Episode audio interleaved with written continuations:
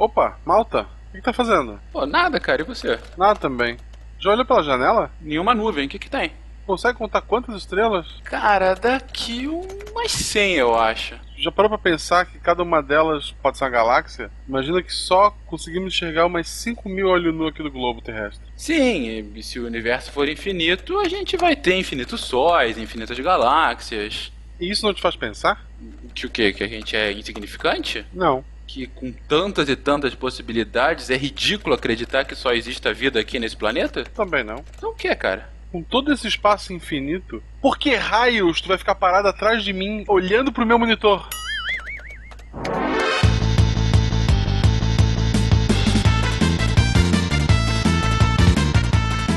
Olá pessoas, aqui é Fernando Malta de São Paulo e hoje perguntando qual seria a minha frasezinha de efeito aqui para essa apresentação, a minha esposa foi muito sincera e disse: "Ah, fala dos signos".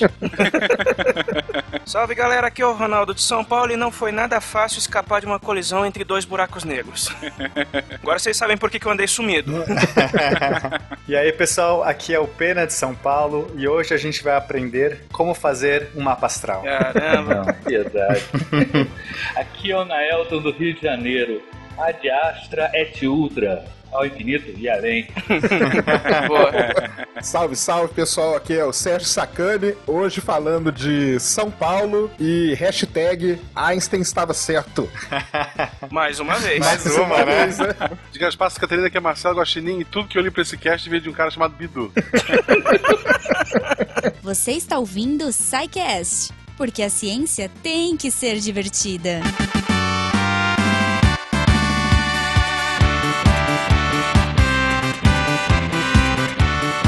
Sejam bem-vindos a mais uma leitura de recadinhos do SciCast oferecidas por ela, Seagate. Criando espaço para a experiência humana, eu sou o Fernando Malta, o Fencas. E eu sou a Jujuba. Jujuba, estamos aqui com esse oferecimento maravilhoso da Seagate. Sim. Ela que cria o espaço para a experiência humana para falar do que hoje, Jujuba? Espaço, a fronteira final. Que coisa maravilhosa. Vocês pediram, vocês clamaram, Sim. por favor. Como que o SciCast ainda não falou sobre o espaço, sobre os planetas, sobre tudo que está acontecendo de importante Sim. nesses últimos meses. E, e tá aí. Meu tá aí o que Deus, vocês pediram. Me fala, eu quero saber o que, que vocês acham. Onda, onda, onda, onda. Se- será que o Samari vai pôr a, leitura, a onda, a musiquinha do Onda, onda, olha a onda? É a cara dele isso acontecer. Não é? Mas falando em onda e falando em movimento e. Falando, antes de falar do movimento, vamos falar como eles falam conosco, né? Ah. Como que os ouvintes falam conosco, Jujuba? Ah, sim, eles falam pelo e-mail contato arroba. Repete Lem- pra todo mundo, porque a gente tá recebendo poucos e-mails. Contato. Mentira, tá enchendo a caixa, mas fala de novo. Contato arroba.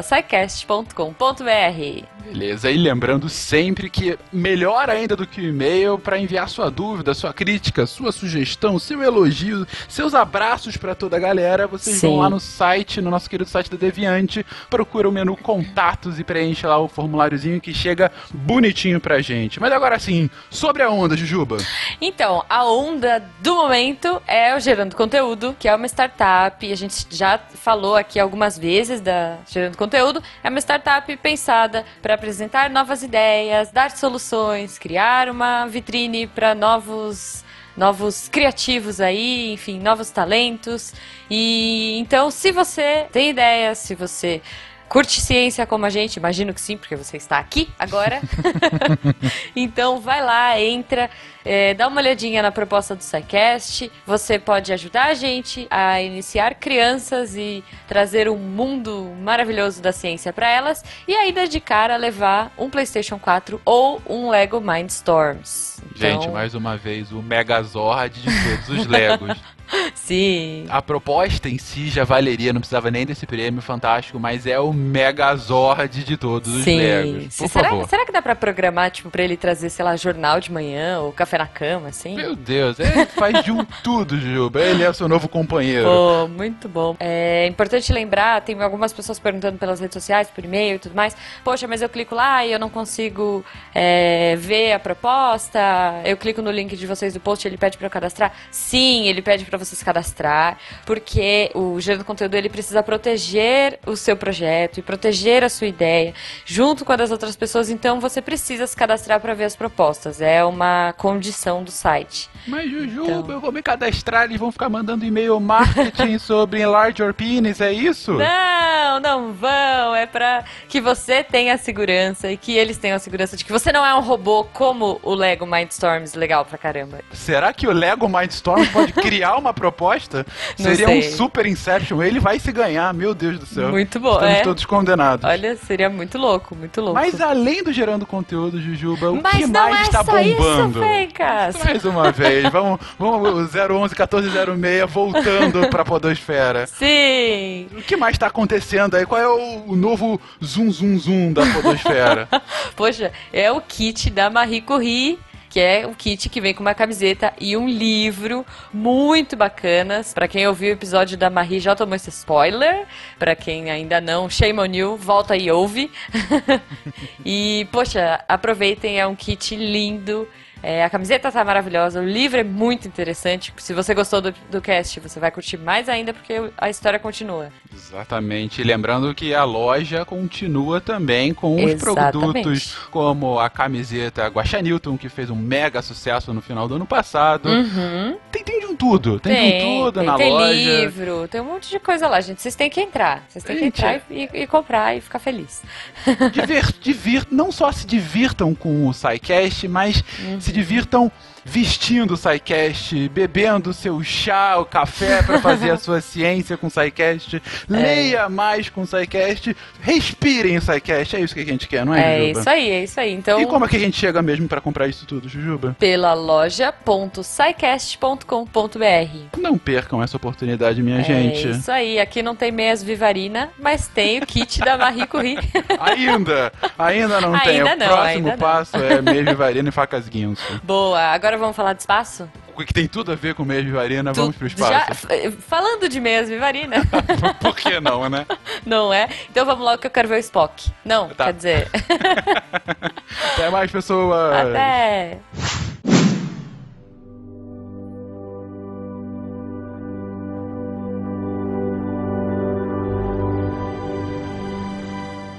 Bom, gente, é, uma das do- dos temas mais pedidos no SciCast sempre é para falar de astronomia. É um desejo grande de boa parte dos ouvintes, é um quase que um fetiche para boa parte dos nerds, é algo que traz uma curiosidade inerente a gente saber o que tem lá fora. É, Já foi tema indireto de alguns dos nossos casts, mas faltava a gente falar da ciência de fato, né? Enfim, do estudo do- dos astros de fato, né? E é claro que em um só cast vai ser simplesmente impossível a gente passar por tudo.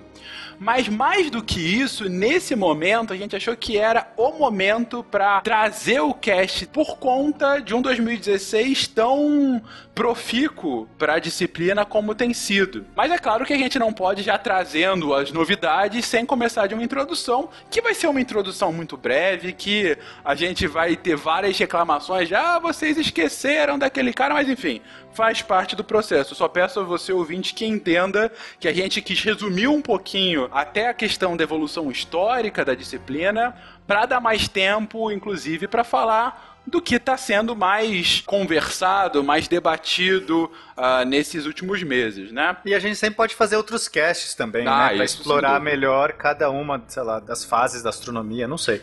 Sem dúvida. A ideia aqui é fazer uma base. Depois, quando a gente for tratar, digamos assim, de assuntos específicos ou de personalidades é, específicas de cada área, a gente volta e a gente aprofunda mais. Aqui a gente vai tentar fazer uma linha guia e construir só a base. Perfeito, perfeito. Uhum. Essa introdução tão- me deixou meio inibido, cara. É tão importante assim, caramba, a responsabilidade é muito grande. Não, e eu acho que é importante da Elton e todo mundo aí pelo seguinte: muita gente com todas as descobertas, né? É, muita gente falando de astronomia como se fosse qualquer coisa, né? E poucas são as pessoas que voltam pra entender um pouco o básico, né? Da, da ciência para poder é. depois sair falando. Todo mundo vira doutor de astronomia, né? Ah, Impressionante. do dia pra noite, isso aí. Ah, é. Por isso eu já peço pra vocês, nossos queridos convidados, iniciarem com aquela nossa pequena carteirada. Sacane, Naelton, quem vocês são e por que, que vocês estão aqui? Eu, profissional de astronomia aqui é o Naelton, eu só sou um curioso, né? eu, na verdade, eu sou geofísico, tá? Minha história com a astronomia, ela começou como a de muitos na época do cometa Halley. A minha geração, assim, muita gente gosta de astronomia por conta do Halley. Eu estudei astronomia bastante, lia bastante, vim para São Paulo para fazer faculdade de geofísica para depois fazer astronomia, mas acabei ficando na geofísica mesmo e a astronomia seguiu como um hobby. Mas, assim, academicamente falando, na faculdade eu fiz todas as matérias de astronomia, astrofísica, tive aula com Roberto Bosco, com Augusto Daminelli, com toda essa turma aí boa. Então, na verdade, agora, em vez de eu olhar para o céu, eu olho para dentro da Terra aí. Eu tento achar petróleo. Dá mais dinheiro. Pois é, é onde o dinheiro tá. É, Quer dizer, isso até a gente conseguir começar a minerar meteoro. Aí. Vai demorar um pouquinho. Mas, mas vamos combinar uma coisa, né? O Halley frustrou todo mundo, não foi? Ninguém viu! eu discordo, eu vi. Eu vi o Halley bem, viu? Eu morava numa cidadezinha em Minas chamada Viçosa, bem pequenininha, ela é muito conhecida por causa da faculdade, né? E lá, como não tem poluição luminosa quase nenhuma, eu tive a sorte de ver o Halley relativamente bem. E o Naelton acho que vai completar o que eu vou falar. O grande problema é que os astrônomos sabiam como o Halley ia passar. O problema é que naquela época, é só lembrando, né, 1985, 1986, a divulgação da informação era muito diferente do que é hoje. Com certeza. Eu também tive um iníciozinho com o Halley, mas eu já estava estudando antes, né? Uhum. Eu comecei a trabalhar com o Halley, né? Eu comecei a fazer estágio de astronomia no Museu de Astronomia. Já estava cursando o curso já há um bom tempo, curso de astronomia, que é um curso meio chato, porque você tem um horário integral, estuda de manhã, de tarde, de noite. Meu tempo era assim. Entravam umas 20 pessoas por ano, se formava meia. era um negócio assim complicado. Mas aí eu comecei, a- eu me graduei na UFRJ, né? No meio da graduação, comecei a trabalhar com divulgação científica no Museu de Astronomia, em São Cristóvão, né? dividindo o campus com o Observatório Nacional exatamente com o Halley. E eu vi o Halley do céu de São Cristóvão, Rio de Janeiro. Quem conhece o Rio de Janeiro, São Cristóvão é um dos bairros mais poluídos da cidade, né? Você tem uma, quando tem jogo do Maracanã, você tem um farol que sobe do Maracanã e mata um pedaço do céu.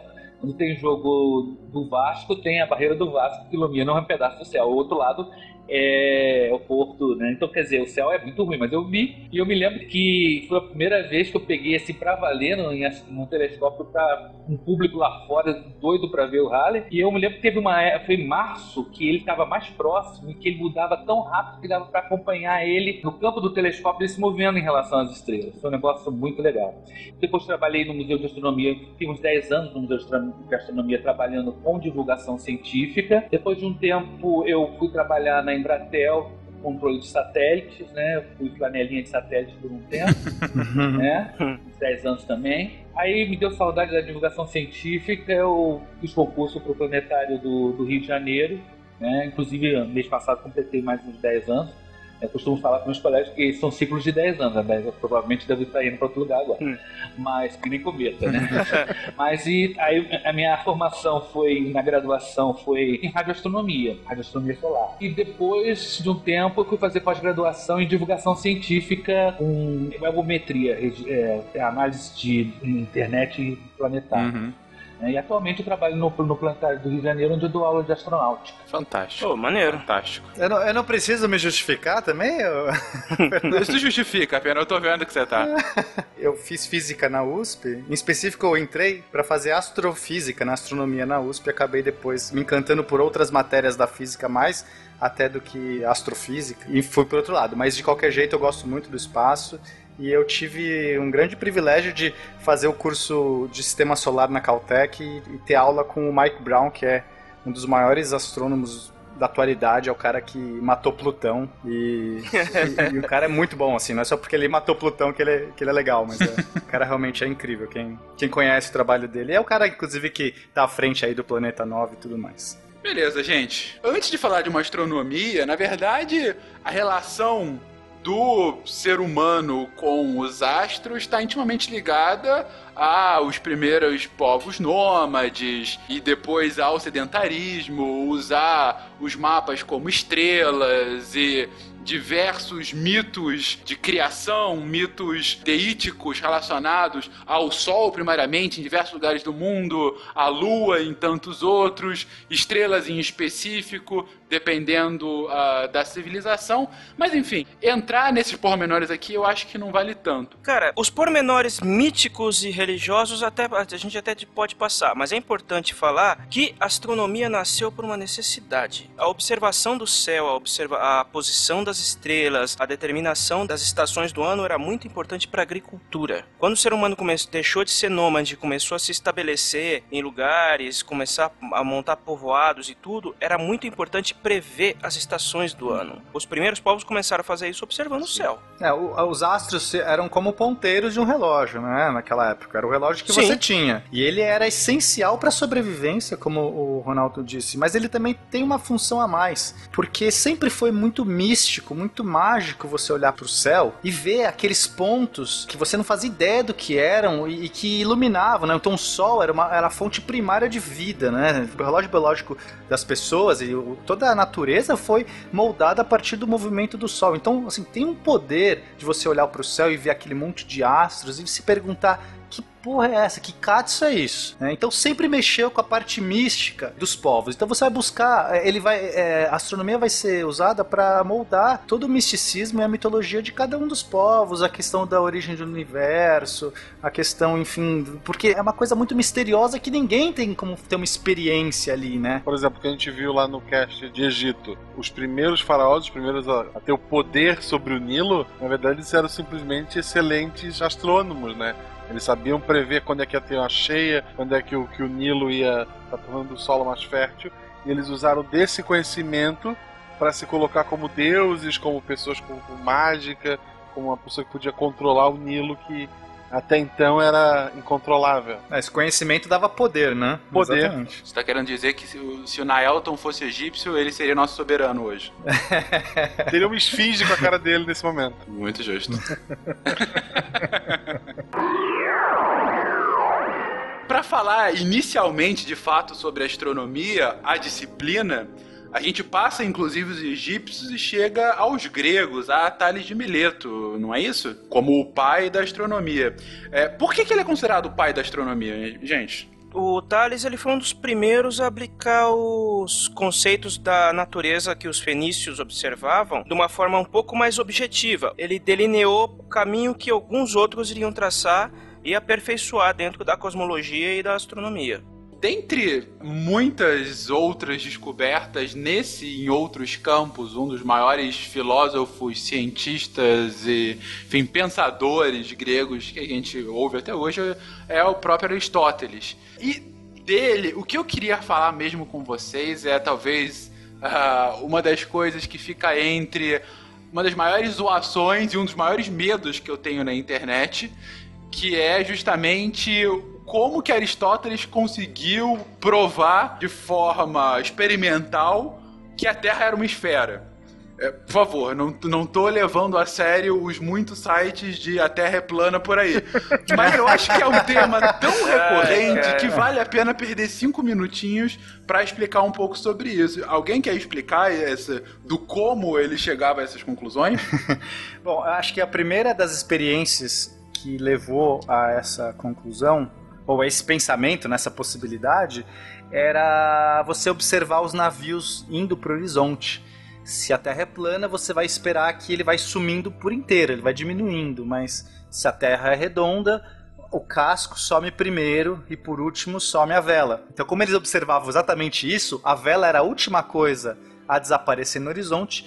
Então, começa a pensar: hum, será? Né? Outro argumento bom era a questão dos eclipses, né? Você via que a lua, a, a, sombra que durante um eclipse lunar, por exemplo, você vai ver que a sombra, ela é uma sombra circular. Projeção de uma esfera num plano, né? É um círculo, né? É um círculo. Então, são argumentos que é, é que começou a levar a esse tipo de pensamento. Eu não sei mais o que, que é tão, o que é mais maluco hoje, se é a Terra plana ou a Terra oca, viu? Porque muita gente fala que a Terra é oca e dentro da Terra existe um Sol com 900 quilômetros né, de diâmetro, uma estrela. Nossa, cara. Que é de onde vem os reptilianos, né? É, Exatamente. é, pode crer.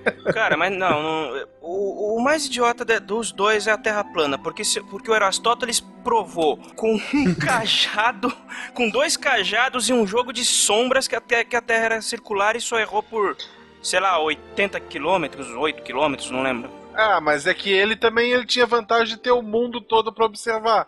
Essa galera tem só o quarto deles, né? É mais difícil. tu tá? Tem essa também, né? Ele saía pra tomar sol, né? é, é, tipo, tu com um cajado dentro do teu quarto não faz muita coisa. Quer dizer, faz, mas não, não vai bonito. O pior da teoria da Terra plana, óbvio que falar que a Terra é plana é uma loucura absurda. Mas aí eles falarem que a Terra existe uma redoma em volta dela e que o Sol está a apenas 36 mil quilômetros de distância. e com isso eles. Meu e Deus com essa céu, redoma cara. eles explicam aqueles fenômenos atmosféricos do, do Sandog, né? Do parelho e tudo mais. Isso pra mim também é um absurdo, assim. Não, eu acho assim, ó. os- Não, o cara, é cara que criou isso, o cara que criou isso, ele tá fazendo pela brincadeira. Eu tô esperando o Cid se revelar, sabe? Não, cara, esse negócio da Terra plana é mais, mais velho que o Cid. Mas aí, Ronaldo, eu acho que entra até uma coisa que a gente tá falando desde o início aqui, né? Resumindo assim, basicamente, desde o início, quem tinha o poder da informação e, e era considerado como um influenciador tinha um poder muito grande sobre tudo. E acaba que, igual o Ronaldo tava falando aí agora, algumas pessoas que têm uma certa influência falam uma coisa sem é, ter noção do efeito que elas estão causando nas outras que não sabem nada. Então, é como se essa pessoa tivesse o poder dessa informação. A sorte é que hoje existem centenas, milhares, milhões de outras pessoas para rebater. Mas igual a gente está falando aqui desde o começo, desde o Egito e tal, quem tinha o poder da informação ou quem conseguia influenciar as outras pessoas tinha um poder muito grande na mão, né? Isso aí hoje a gente vê e, Claro. e é terrível. Só citando o que o, o Neil deGrasse Tyson falou do rapper lá, que falou que a Terra era plana, né? Ele falou, cara, pra mim não tem problema nenhum você pensar que a Terra é plana. Você pode pensar que a Terra é de qualquer jeito. O problema é que você influencia com essa frase sua milhões e milhões de pessoas que te seguem e acreditam no que você fala. Então isso que é o grande problema. E sacana, você acaba me dando um excelente gancho pra gente seguir um pouquinho mais e, e entrar na Idade Média. Quando justamente traz-se essa preocupação de quem detém o conhecimento influencia o seu próprio desenvolvimento e principalmente os dominados, né? No ponto, a própria igreja durante o medievo europeu, que, bem ou mal, como vocês colocaram agora, a questão religiosa acaba influenciando decisivamente como essa disciplina que florescia com os gregos seria levada para frente por estudiosos na matéria.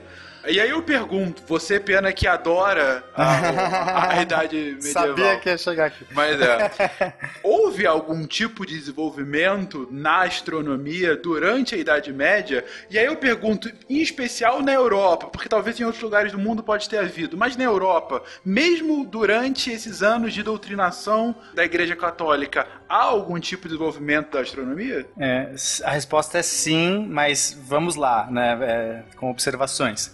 Acho que já falou isso no, no cast sobre o tempo. Mas os gregos, eles não foram os maiores observadores do céu, né? Outros observadores do céu foram melhores do que os gregos do, do que os romanos. E a Idade Média, ela, ela vem dessa, dessa herança, né? Inicialmente dessa herança. Só que passa por um período bastante conturbado ali, enquanto que com o declínio do Império Romano. Então, realmente, naquele começo ficava difícil. Você estava tentando sobreviver, você estava tentando se organizar, você estava tentando fazer uma terra ali para se defender dos outros, enfim. Nesse momento realmente é, é mais complicado. Mas depois, sim, a partir do século X, a gente começa a ter um, um bom desenvolvimento do, do pensamento medieval, e aí surgem muitos eh, filósofos, pensadores, que vão beber dessa cultura greco-romana, só que vão ser muito influenciados pela visão da igreja, não tem como fugir, porque a igreja ela se tornou realmente uma, uma instituição de poder. Né? Então vai haver perseguição, vai haver. é, o pensamento da, da igreja vai acabar moldando um pouco esse pensamento do medievo. Mas eu quero deixar isso bem claro. As, as pessoas pensam que, sei lá, a igreja como um grande vilão, né? É normal a gente pensar, pô, a igreja acabou com o conhecimento. O contrário. Nessa época, a gente tem muito conhecimento sendo gerado, principalmente pelo pensamento escolástico, que vai alinhar uma visão mais científica da igreja. Não era a igreja como a gente vê hoje, longe de ser essa igreja, tá? Essa, a universidade como a gente tem de hoje aqui na nossa cultura, no Brasil, na Europa e tudo mais, que é uma coisa super medieval, né? A gente vai ver uma, é uma instituição super. tem um monte de. É, a cátedra e tudo mais. E a gente tem as matérias, a gente tem o Trivium e o Quadrivium, que são as matérias que são aplicadas, né? No Quadrivium, uma das matérias é, é astronomia. Você tem é, aritmética, enfim. Então, assim, eu quero deixar claro que não é a igreja contra o conhecimento. Nessa época, novamente, o pensamento escolástico, ele é a ideia de que você tem que questionar a natureza. Olha, a igreja promovendo o questionamento da natureza para entender Deus. É essa a visão. Então é positivo questionar a natureza e é positivo para a gente entender a mente de Deus. Só que isso não quer dizer que do dia para noite os valores cristãos ou católicos, enfim, vão ser questionados e vão, e vão ser modificados. Mas a gente tem grandes pensadores que vão contra os dogmas católicos. Né? E aí tem várias instruções internas da igreja. Um desses defensores é o próprio São Tomás de Aquino, que vai trazer grandes ideias, mas você tem outros escolásticos que vão fazer questionamentos da natureza e, e astronomia é um deles. Então é só isso que eu queria deixar claro para as pessoas. De certa forma, a igreja foi importante para preservar o conhecimento depois da queda do Império Romano, entendeu? O problema é que ficou conservado durante muito tempo só centralizado na igreja. Depois, com o Renascimento, que foi aberto um maior acesso ao conhecimento para mais pessoas. Mas ela foi importante para conservar muita coisa da, da antiguidade. Então, o Copérnico era um religioso e fez a, aquele, aquele texto que foi uma revolução, tanto que é chamado de Revolução Copernicana. Mais tarde, quando a gente vai falar sobre Big Bang, né, vai ter um outro, outro religioso, que é o Lemaitre. Então, quer dizer, essa coisa de que a igreja. A igreja é muito mais do que um conhecimento, talvez a, a direção da igreja. Tem muitos pensadores em gastronomia que estão dentro da igreja. A gente tem o Observatório Vaticano, que é o Castel Gandalf. Quer dizer, então é, essa coisa a gente às vezes tem que. Realmente foi que o. Acho que foi o o Pena que falou sobre a questão do conhecimento escolástico e tal. A gente tem que ver que tem níveis né, aí dentro da igreja e dentro do poder religioso que controla o conhecimento. É, vamos tomar cuidado quando a gente só reproduz aquela coisa do tipo idade das trevas, isso, né? É, exatamente. É muito importante. A igreja ela é uma coisa ruim por um lado, mas é boa por outro lado. E tem uma época da Idade Média que ela fomenta bastante o conhecimento. Ok, pode ser um conhecimento enviesado, pode ser um conhecimento um pouco deslocado, mas é, como eu falei, a universidade ela nasce justamente na Idade Média, esse modelo de universidade que a gente tem hoje, e você tem várias matérias. Inclusive, né, então já que a gente está chegando em, em, Copérnico, Copérnico ele, ele vai fazer um novo modelo do universo, que não é um modelo original, como a gente já falou, mas ele vai reunir, ele vai, ele vai fazer uma obra, ele vai, ele vai realmente fazer uma tese em cima disso mais sólida que acaba chamando a atenção, que é o modelo heliocêntrico. Basicamente, ele vai colocar então o Sol no centro do universo, né, ou enfim, no centro aí, da onde os outros planetas giram ao redor. O que, pra época, aí sim é uma grande revolução sob o ponto de vista dogmático do ser humano ter estado no centro do universo por um desígnio de Deus. E daí, inclusive, aquela grande controvérsia em cima de Copérnico e, a, e até o julgamento dele, né? Por conta desse pensamento. É, o Copérnico vai acabar sendo perseguido. O Copérnico não é perseguido, gente. Quem é perseguido é Galileu. E o Copérnico ele só publica as coisas depois que morreu. Ah, é, é, é verdade, é verdade. Ele, só, ele, não, ele foi muito mais esperto que Galileu, né? ele não enfrenta a perseguição. Vai enfrentar é o Galileu e o Bruno, porque tem uma personalidade extremamente forte que não renuncia de jeito nenhum. Tem um filme muito interessante que fala do Giordano Bruno, não sei se vocês já viram, e quando mostra ele no final, já torturado, coisa triste, ele falando, ele tinha uma coisa muito forte de não mudar essa opinião, né? Não era uma pessoa que não, ele não tinha nenhuma é, vamos dizer, estratégia nem preocupação com a vida própria, né? como o Galileu escapou de ser morto porque tinham relações políticas melhores e podia negociar o pensamento. O Jordano Bruno não, né? É verdade. Vamos então contextualizar essa época, porque acho que é muito importante. A gente está falando aqui da transição da Idade Média para a Idade Moderna, Sim. por volta dos anos 1500 e a partir daí. E o trabalho de Copérnicos, que é o De Revolution... De, Revolu... Peraí. De Revolutionibus... Deixa eu falar de novo. De Revolu... Caraca, é muito difícil falar isso. É, é De- latim, né? É, mas porra. De Revolutionibus, que é sobre a revolução dos planetas. E dos Ele- ônibus. esse trabalho vai ser banido pela igreja. E essa igreja que a gente está falando agora é, é a igreja mais intolerante. Não é a igreja da escolástica. Então não é a mesma. Né? Embora, sei lá, igreja, igreja, todo mundo adora jogar na mesma coisa. Não, não. Esse período aqui de transição é realmente onde a gente vai ver a- as perseguições. Quer dizer, tipo, só pra contextualizar, em- o Copérnico ele faleceu em 1543. Um ano antes, a igreja deu início à Inquisição. Isso. Vocês percebem que essa idade, ela já é idade moderna, né? Pra classificação padrão, é idade moderna. E que é um período super intolerante da igreja, onde vai ter heresia, perseguições e tudo Nessa, mais. é, nessa época ser queimado era é morte natural. Praticamente. Da Idade Moderna, menos do que da Idade Média, mas era, era bem pesada. Principalmente se a gente for considerar a Inquisição Espanhola. É, na, ver- na verdade não, gente. Vocês não querem entrar nessa discussão. Essa vai pro cast de Idade Média. Esse aí a gente volta quando a gente for falar da, igreja, da história da Igreja Católica. Perfeito, isso. Que vai acabar sendo um proibido. É, o que isso pega na astronomia, nessa época era difícil ver a estrela porque tinha tanta fogueira que ofuscava, né? A poluição luminosa, né? É, poluição luminosa.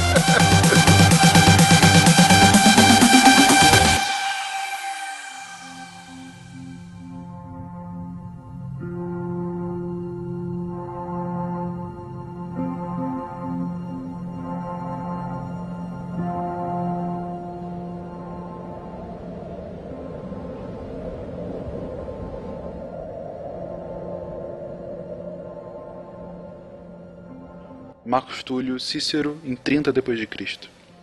Se existissem seres que sempre viveram sob a terra, em confortáveis e bem iluminadas habitações, decorados com estátuas e imagens e equipados com todos os luxos apreciados por pessoas que pensam ser extremamente felizes, em seguida, se esses seres em algum momento tivessem a terra se abrindo e eles fossem capazes de escapar da sua morada oculta por baixo da terra e de vir para as regiões que nós hoje habitamos, quando de repente eles avistarem a terra e os mares e o céu e vierem saber das vastas nuvens e dos ventos poderosos e verem o sol e perceberem não só o seu tamanho e beleza, mas também a sua potência em causar o dia, derramando a luz em todo o céu. E após a noite escurecer a terra, eles em seguida vissem todo o céu, salpicado de estrelas e as mudanças de fases da luz da lua, agora crescente, depois minguante, e os movimentos e danças de todos os corpos celestes e seus cursos fixos e imutáveis por toda a eternidade. Bom, quando eles virem essas coisas, certamente eles poderiam pensar que os deuses existem e que essas maravilhas poderosas são a sua obra.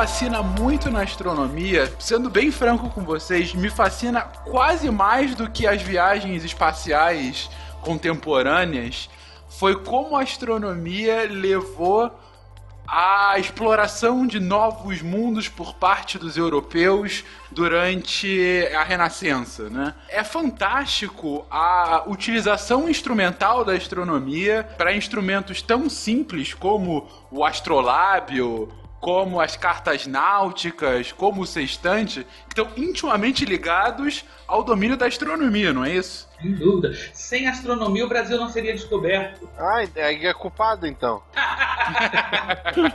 Poxa.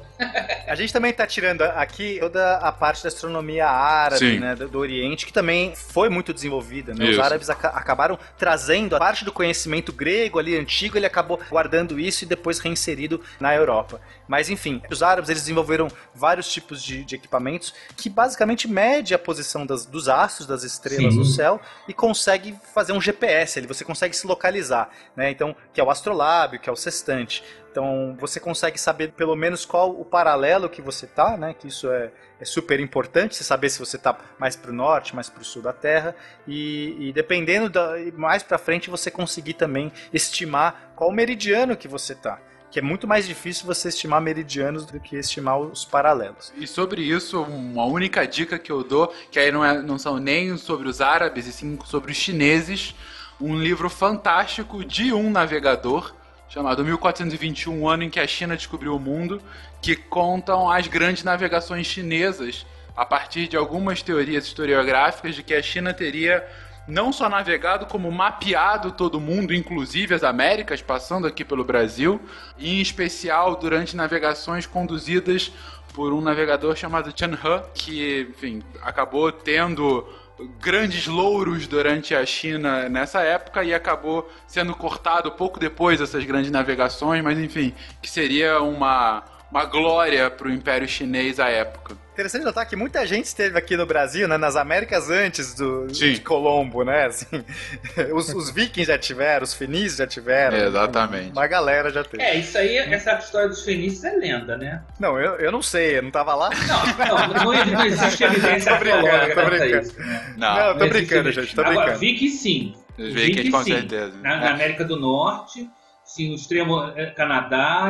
Agora, Fenício já, é- já é um pouquinho, eram os deuses astronautas, história History Channel, né? Dizem que Pode a Pedra ser, da pode Gávea é deles, não é? Isso, History Channel. É. Agora, a astronomia chinesa, ela, a gente falou, não falou nada dela aqui, né? Mesmo porque a gente foi para uma outra, para um outro lado, né? Mas os chineses há milhares de anos atrás já tinham mapas celestes, né?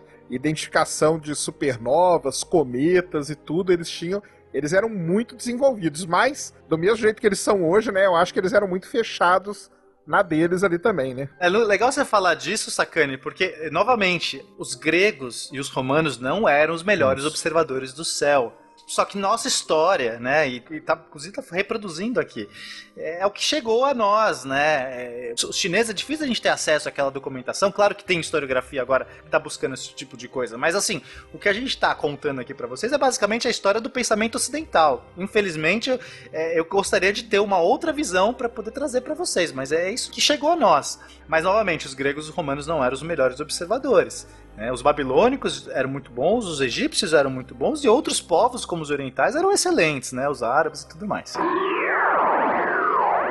Mas voltando à nossa história do pensamento ocidental, da astronomia do- eh, ocidental, então a gente chega em Tycho Brahe. Tycho Brahe, ele é de meados do século XVI e ele é- vai ser um dos maiores observadores de tempo e ele vai reunir um catálogo de medições de astros. Isso é essencial, isso é muito legal. Então não- ele não tinha grandes equipamentos, mas ele conseguiu inventar vários aparatos, né, para conseguir fazer essa medição. Ele não, não tinha é, telescópio, luneta, isso a gente vai ver mais para frente, mas ele conseguiu fazer um catálogo dos movimentos das estrelas, do Sol, dos astros em, em geral. Isso vai ser super importante para Kepler. E aí Kepler vai ter uma importância incrível para astronomia e, e o Kepler ele é contemporâneo de Tycho Brahe ele acaba indo trabalhar lá na- na- no escritório de Tycho Brahe e tudo mais tem até vários casos interessantes sobre a história dos dois enfim alguns colocam que talvez o Kepler roubou os dados de Tycho Brahe isso não importa agora mas o que importa é que Kepler teve acesso aos dados Uhum. de Tycho Brahe e esses dados forneceram toda o aparato para que Kepler pudesse fazer as leis de Kepler. E essas leis, elas são leis importantíssimas, inclusive vai influenciar Newton para poder depois deduzir a gravitação universal. A lei 1 de Kepler é que as órbitas dos planetas, elas não são circulares. Olha só, agora finalmente a gente rompeu com aquela ideia de Uhum. círculo, naquela forma perfeita. Agora as órbitas dos planetas são elipses. E o Sol ocupa um dos focos. E toda elipse tem dois focos, são dois pontos ali no meio, não tem um centro, né? É, quer dizer, até pode ter um centro, mas para você descrever uma elipse, você traça dois focos e aí você consegue reproduzir uma elipse. E o Sol estaria num desses focos. Então isso é super importante, isso rompe completamente, isso destrói finalmente os epiciclos de Ptolomeu. Tá? A gente se livrou da, dos epiciclos, que são lindos, são muito legais, mas que confundem tudo. Você ficar fazendo epiciclo dentro de ciclos, aquilo é muito confuso, ninguém conseguia fazer astronomia nenhuma com aquilo. Eu acho a sacanagem, a gente passa a vida tentando se tornar um ciclo perfeito. Tu vem me dizer agora que eu tô errado, que não era isso que eu tinha que estar fazendo. Tá errado. Mas esse é o ponto. O Kepler só escreveu essas leis de que as, as órbitas eram elipses quando ele desistiu que ele não conseguia encaixar a teoria dos sólidos absolutos no, Perfeito. nas contas que ele fez. É verdade, ele também tentou fazer o que todo mundo tava fazendo. Ele chamou as leis deles de uma carroça de esterco. Queria porque queria que fossem círculos com, né, sólidos perfeitos. Ele ficou batendo a cabeça, tentando fazer os cálculos do Bra e os dele ca- encaixarem nos sólidos perfeitos por décadas. Atrasou em muito o lançamento da obra dele porque ele ficou insistindo em algo que não tinha fundamento. Mas ele queria porque queria que funcionasse. Só quando ele cedeu, que ele fez as contas para elipses, que viu que tudo encaixou, que ele falou: não dá para discutir. Eu acho que esse é um exemplo perfeito para ilustrar aquela frase que a gente sempre defende aqui no SciCast de que a ciência não pode ser dogmática. Foi justamente no momento em que você rompe com um dogma literalmente milenar que você consegue avançar e chegar a uma nova verdade, a um novo normal, a uma a, a algo que hoje é um dado, né? Não precisa nem estar iniciado na astronomia num curso superior, mas qualquer um que lê durante 10 minutos sobre isso sabe das leis de Kepler. Mesmo que seja contra a vontade do cientista, né? Isso que é o mais bacana, eu acho. É, é isso eu acho maravilhoso. Não importa o que você quer, importa o que é. E aí você tá aí pra ver, e você tá aí pra É. quebrar a cara mesmo. E quebrando a cara ele avançou. E era óbvio, né? Assim, pô, era, era o jeito mais simples de explicar. Só que as pessoas estavam tão cegas por, por conta do círculo que demoraram todo esse tempo pra falar: peraí, é uma elipse, caramba. Pois é. Para com esse círculo aí. Enfim, Kepler se permite, mas o, dado que eu ia falar, que é muito legal, é porque o Kepler usou a órbita de Marte. Quer dizer, ele usou vários dados, mas em específico usou Marte. E Marte é um dos planetas que tem a maior excentricidade. Claro, tem outros planetas mais distantes que tem mais excentricidade, mas dos planetas visíveis ali, os mais óbvios, Marte tem uma excentricidade maior. Então ele é mais elíptico. E se ele não tivesse usado Marte, se ele tivesse usado outro planeta, talvez ele não tivesse necessitado da elipse, porque ah, a elipse dos planetas parece muito círculo. Então, assim, também é engraçado que ele acertou na escolha dele por usar Marte. Na verdade, ele usou Marte porque é o lance da oposição, né? Marte, a cada aproximadamente 26 meses, ele tá Ah, em oposição sim, com a sim. Terra e você observando ele, existe uma, uma diferençazinha, né, de tamanho do disco ali de Marte e tudo mais, e só existe esse, esse lance dele ficar maior e menor pelo fato da órbita dele ser elíptica e a da Terra também. Então o lance da oposição que é hoje muito usado para se lançar uma nave para Marte. Você só lança uma nave para Marte perto do período de oposição, porque aí é quando a viagem dura lá seus 7, 8 meses. Exato, isso economiza energia também. Eles usavam muita coisa de astronomia observacional também, né, para poder provar aquilo que eles estavam querendo provar, matematicamente falando, né? É, e também para observar os planetas internos não dá, é muito difícil porque o Sol está sempre no meio. Assim, não sei se as pessoas já pararam para pensar, mas se você tentar observar Vênus e Mercúrio que estão em órbitas mais próximas ao Sol, você vai basicamente vê-los de dia. Só que de dia Pois tem é. o Sol na frente, porque eles estão mais ou menos alinhados na direção do Sol. Então, assim.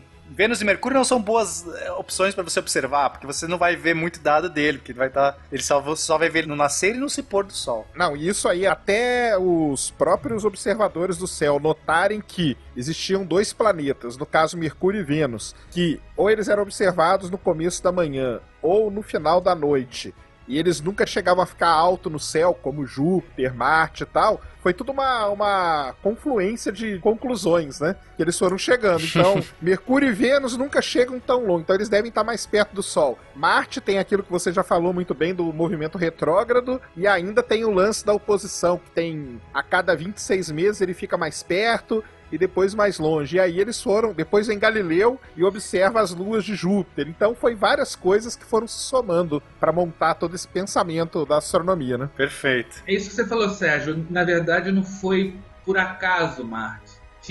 Marte. É verdade. Pensando por esse lado, é, faz muito sentido. A escolha de Marte ela foi uma escolha né, que fez sentido. Júpiter tem oposição também com a Terra e fica bonito até de observar, mas não como Marte, né? Exato. Marte tava mais fácil, né? Marte é fácil, a coloração dele no céu destaca, né? Porque ele tem aquela coloração um pouco mais avermelhada. Mas vem aqui um alerta, viu, pessoal? Marte nunca fica do tamanho da Lua quando ele tá em oposição. Muito menos em agosto, né? Sempre quando chega perto da oposição, nós vamos ter uma agora em março, abril de 2016. Ele, para nós aqui, que estamos observando a olho nu, a diferença é imperceptível. Então, quando começar o turismo espacial, dependendo da época do ano, vai ter um preço diferente na passagem. Exatamente. Então, falou exatamente Vai isso. ter, vai ter. Vocês mesmo aqui no, no cast do Perdido em Marte, né? Todo aquele problema que o pessoal discute lá no filme é por conta da oposição. Por que, que não pode mandar a nave naquela hora? Por conta disso. E agora nós estamos vivendo isso. Uma sonda da NASA acabou de ser cancelada, a sonda Insight, que ela ia ser lançada agora, que está perto da oposição. Descobriram um problema nela. E agora, se lançarem ela, só vão poder lançar ela agora em 2018, que é a próxima oposição. Ou seja, enrola, enrola em plástico bolha, guarda lá. Bom, continuando em Kepler, a segunda lei de Kepler, ela vai dizer o seguinte, que os planetas eles percorrem áreas iguais. Putz, essa é difícil explicar, mas eu vou tentar. Se você ligar uma linha do Sol até o planeta, ok? Imagina que tem uma linha ligando, esse planeta está sendo seguro por uma linha, não é uma gravidade, é a linha que está segurando. E, enquanto o planeta se desloca no espaço, essa linha vai preenchendo uma área, ok? Estão conseguindo imaginar? Ela vai varrendo uma área, essa linha, né? É, vai percorrer áreas iguais em intervalos iguais. Aí você fala assim, ah, o que isso quer dizer? A órbita é elíptica, então às vezes o planeta está mais próximo e às vezes ele está mais longe. Quando o planeta está mais longe, ele fica mais devagar, porque a linha é mais comprida, então a área que essa linha está percorrendo vai ser maior. Para pequenos movimentos vai ser uma grande área, mas quando ele está próximo, o planeta tem que ir mais rápido, porque a linha está mais curtinha. Então a área que essa linha vai varrer para ser igual à área de quando ele estiver longe, então ele tem que andar mais rápido. Então, basicamente o que a lei de Kepler está dizendo é o seguinte: planetas quando estão longe andam devagar e quando estão perto andam rápido. Ó, oh, isso vai ser muito bem explicado por Newton, pela força gravitacional. E a gente vai entender que a gravidade, ela é uma força que cai com o quadrado da distância. E a terceira lei de Kepler diz qual é o período das órbitas dos planetas. E o período, né, ele vai ser o quadrado do período. O que é o período? É o tempo que leva de um planeta dar a volta completa. Ele vai ser proporcional ao cubo da distância média. Né? Distância média porque a distância varia. Então, escolhe lá a distância média, é o raio médio. E basicamente o que ele está dizendo é o seguinte: planetas de órbita mais distantes vão andar mais devagar. E ele dá exatamente a medida. O quadrado do período é proporcional ao cubo da distância. Quer dizer, ele não apenas disse assim, ó oh, galera, quando o planeta está longe, ele anda mais devagar. Ah, é, tá, isso a gente já sabia. Mas quanto mais devagar? Então, assim, a base que Kepler dá para os próximos, para Galileu, para Newton e tudo mais, é essencial para que a gente avance a astronomia mais rapidamente. Finalmente a gente está é, matematizando essa coisa, a gente está colocando números nessa, nessa parada. Vocês entendem a importância disso? Não, e a importância disso, ela é tão grande que a terceira lei de Kepler ela é usada hoje para cálculos com exoplanetas, que são os planetas observados em outras estrelas e não é por acaso que o maior observatório de exoplaneta chama Kepler também. Eu ia fazer exatamente essa pergunta, Sacane. Obrigado. Se as leis se mantinham até hoje, perfeito. Então se mantém. Você coloca satélite em órbita usando isso. Newton deduz as leis de Kepler. Uma das conquistas de Newton é chegar na lei de Kepler. É uma lei empírica, né? Que é empírica, mas ele chega na matematicamente. Então ele fala assim: caramba, quando ele chega na lei dos quadrados proporcionais aos cubos, quando ele chega no, na elipse, a partir apenas da gravidade, porra, é a ciência dizendo parabéns, cara. Puta, isso é, é fantástico, cara. E pro pessoal ter uma noção, quem estiver ouvindo, nós estamos falando aí do ano 1600 e o pessoal aplica essa terceira lei até hoje nos exoplanetas. E quem pegar algum artigo, tem até artigos de exoplanetas que eles colocam lá a lei de Kepler sempre pra dar uma lembradinha. E tem uma coisa legal nisso, ele faz isso sem telescópio. Isso é o mais legal de tudo. Usando os dados do Tycho Brahe, né? Exatamente. Ele usava uns transferidores gigantescos lá. Literalmente aqueles transferidores que o pessoal tem na escola, só que grandões. Determinar. Não, quem estiver ouvindo, coloca aí no, no Google Imagens Kepler, que você vai ver o laboratório dele, como o Naelton tá falando, era um Pois negócio é. maravilhoso. E tinha um, um tal do quadrante mural que era um transferidor gigante, cara. O cara andava dentro do transferidor. Eu falo transferidor porque geralmente o pessoal na escola compra, né? Pra que, que eu vou usar aquela porcaria? Pra isso, cara. Com isso, isso aí. o cara determinou as leis de movimentos planetários que servem pra satélite também. Eu, quando controlava o satélite, eu usava as leis de Kepler, cara. Não Verdade. nem entrar em Newton, não, cara. Pra descrever o movimento, só pra descrever, Kepler. Então o cara é o cara. E ele não queria, chamou as leis dele. Cara, ele chamou as leis dele de uma carroça de esterco. Ele não queria aquilo, cara. É Isso muito- que é o mais muito- engraçado, É né? muito legal, cara. Ele fez aquilo e falou, que merda. É, trazendo pra linguagem popular é isso aí.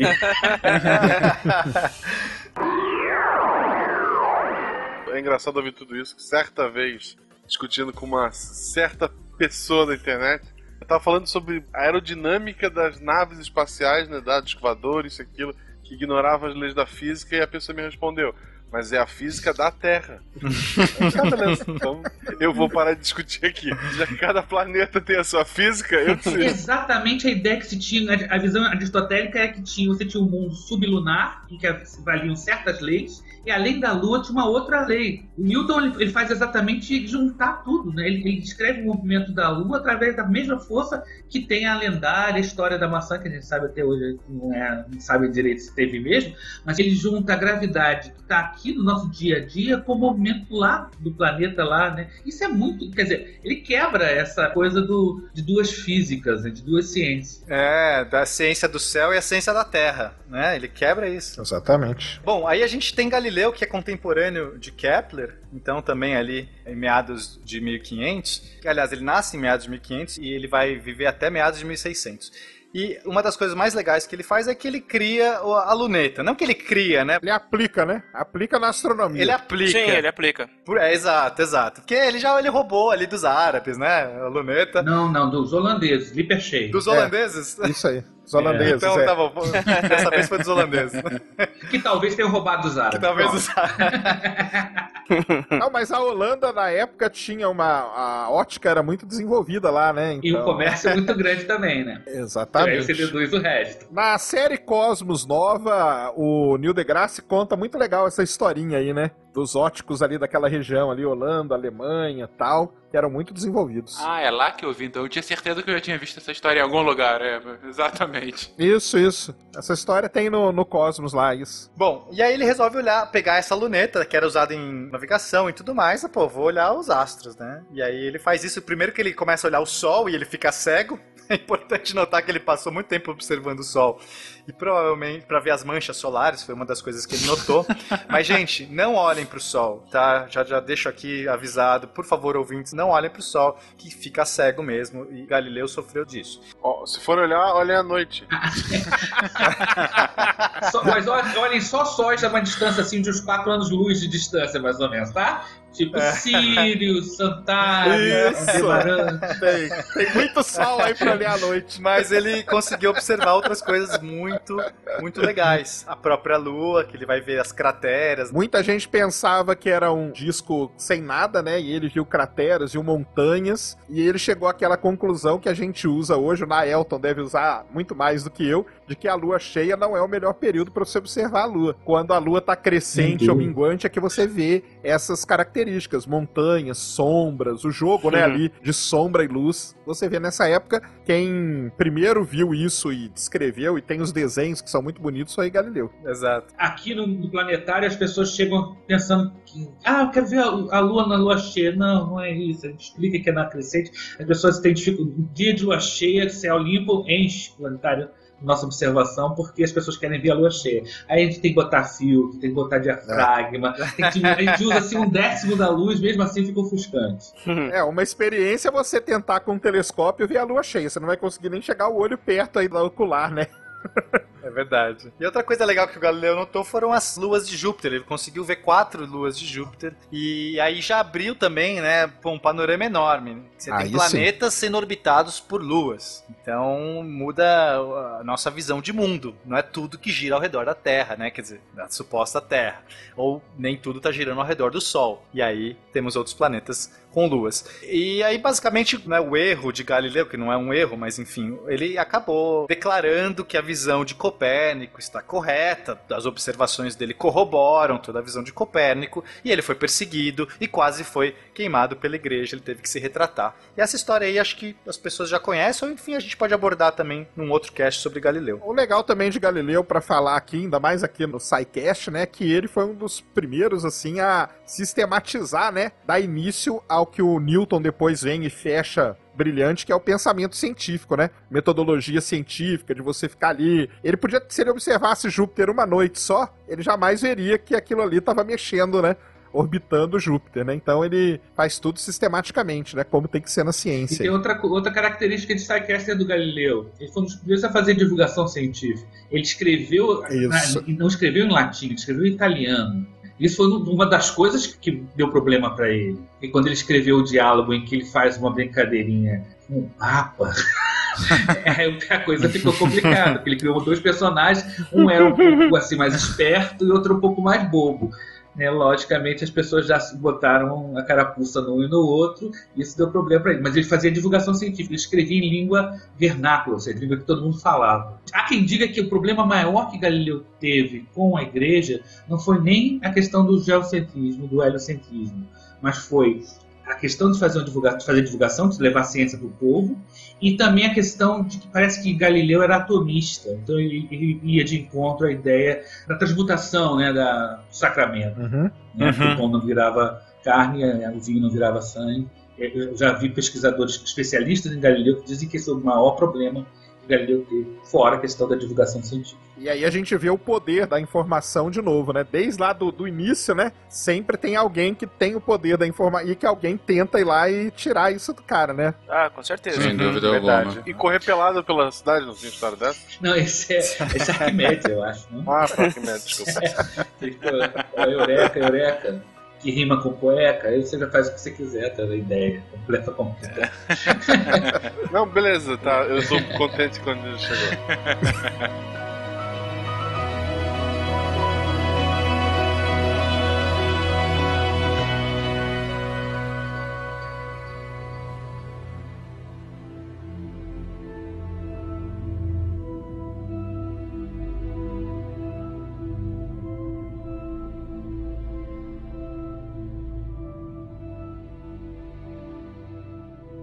Joe Kittinger, 1960.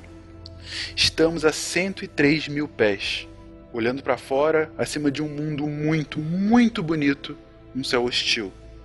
O céu está lindo, mas é hostil.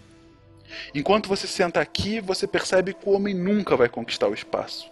Ele vai aprender a viver com isso, ele vai aprender a explorá-lo, mas ele nunca vai conquistá-lo. Abaixo de mim eu posso ver as nuvens, elas são bonitas, Olhando pelo meu espelho, o céu é absolutamente preto o vazio do nada. Eu posso ver o belo azul do céu e acima dele um profundo, profundo azul escuro indescritível. Tão indescritível que nenhum artista jamais poderá duplicar. É hostil, é vazio, mas é fantástico. Dois textos separados em quase dois mil anos de história. Uma mesma admiração o espaço.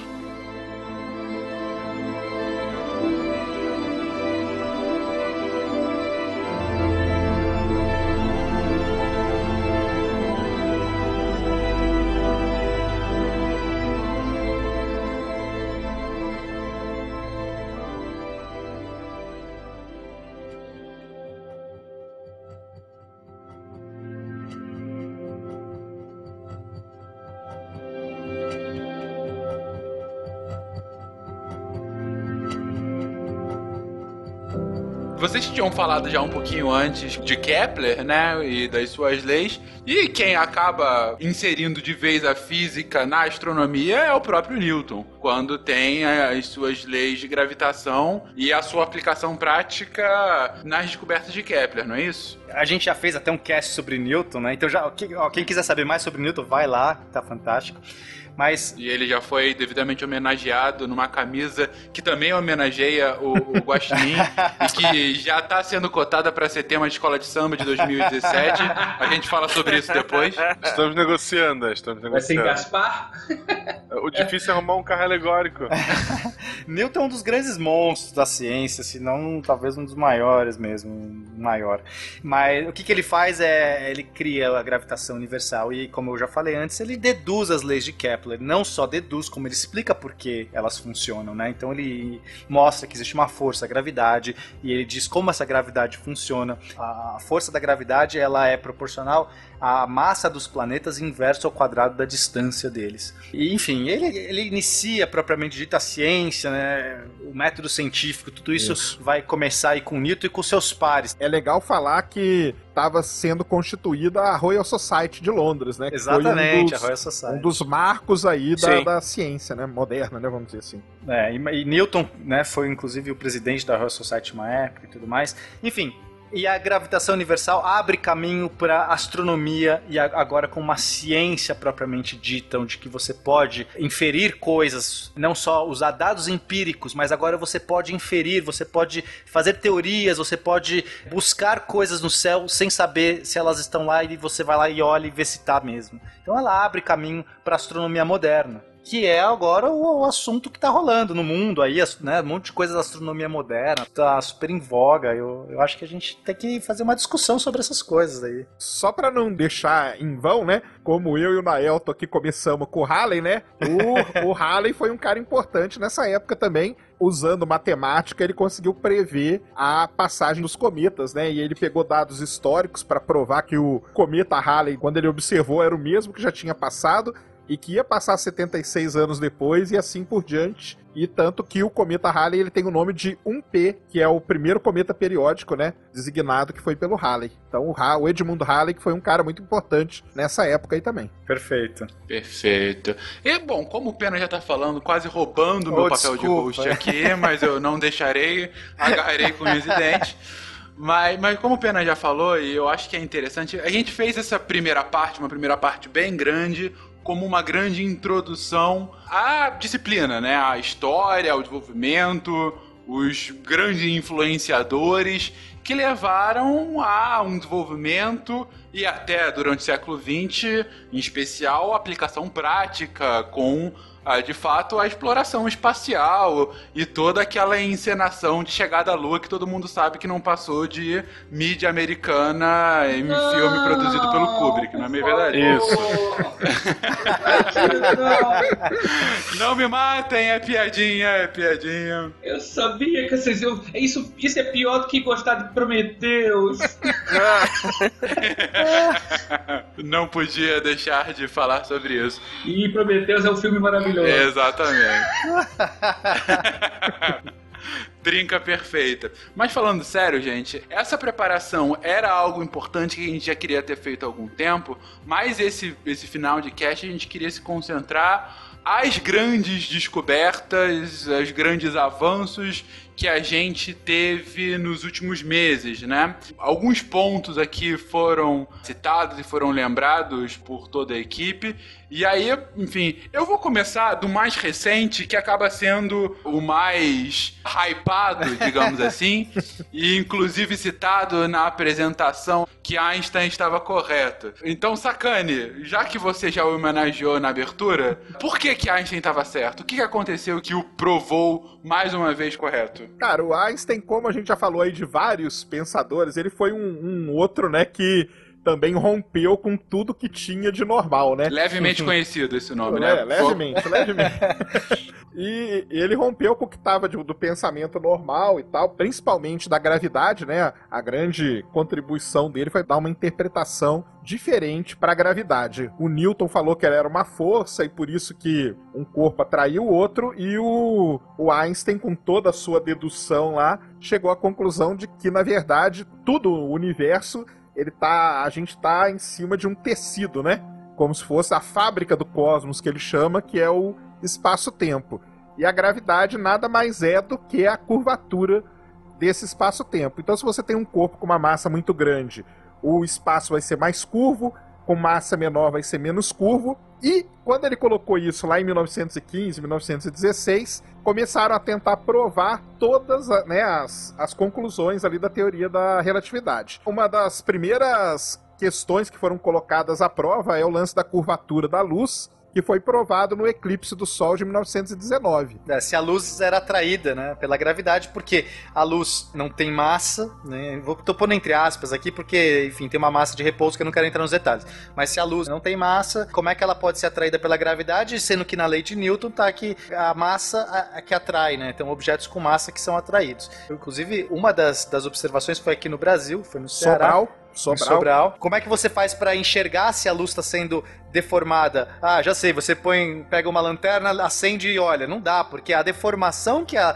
trajetória da luz vai sofrer é tão pequena, tão pequena, Isso, que você é não ridículo. teria como observar esse efeito com a gravidade aqui da Terra. Então você teria que usar distâncias enormes e massas enormes. Então você vai fazer isso usando o próprio Sol. Eu acho que é, não vale a pena a gente entrar muito nesse detalhe, porque eu acho que vai ter um cast específico só sobre a relatividade, mas basicamente só para dizer, observando um eclipse, como o Sol está na trajetória de algumas estrelas, você pode ver a luz passando pelo Sol e, e só que você não poderia ver porque está de dia. Então o eclipse é necessário para que o Sol não esteja ofuscando o brilho das estrelas. É genial. né? Então você consegue comparar uma fotografia de uma imagem que tem o eclipse, as estrelas no fundo, e uma outra da mesma posição do céu, mas sem o Sol na frente. E você olha que as estrelas se movem. Então não é que a estrela se moveu, a luz que a, a das estrelas se moveu. É uma- um efeito de lente gravitacional. Então, desculpa, fiz esse adendo aí. Segue aí, Sacane. Não, não, tá perfeito. Foi isso mesmo que ele chegou a, a mostrar, né? E hoje, né, como o Fernando falou, né, o que tá mais na moda é uma coisa que ele concluiu matematicamente, deduzindo as equações, o lance das ondas gravitacionais, que na verdade é uma perturbação nesse tecido, né? Uma ondulação que a gente fala, só que precisava ter um evento extremo no universo para que isso acontecesse. Uhum. E aí os eventos extremos que existem são ou é uma colisão de dois buracos negros, ou é uma explosão de ou é colisão de estrelas de nêutrons, colisão de estrelas com com massas muito diferentes e até mesmo a maior explosão que a gente conhece, pelo menos quem acredita nisso, né, que é, a, que é a explosão que deu início ao universo, que é o Big Bang, né? Então ele isso. Aham.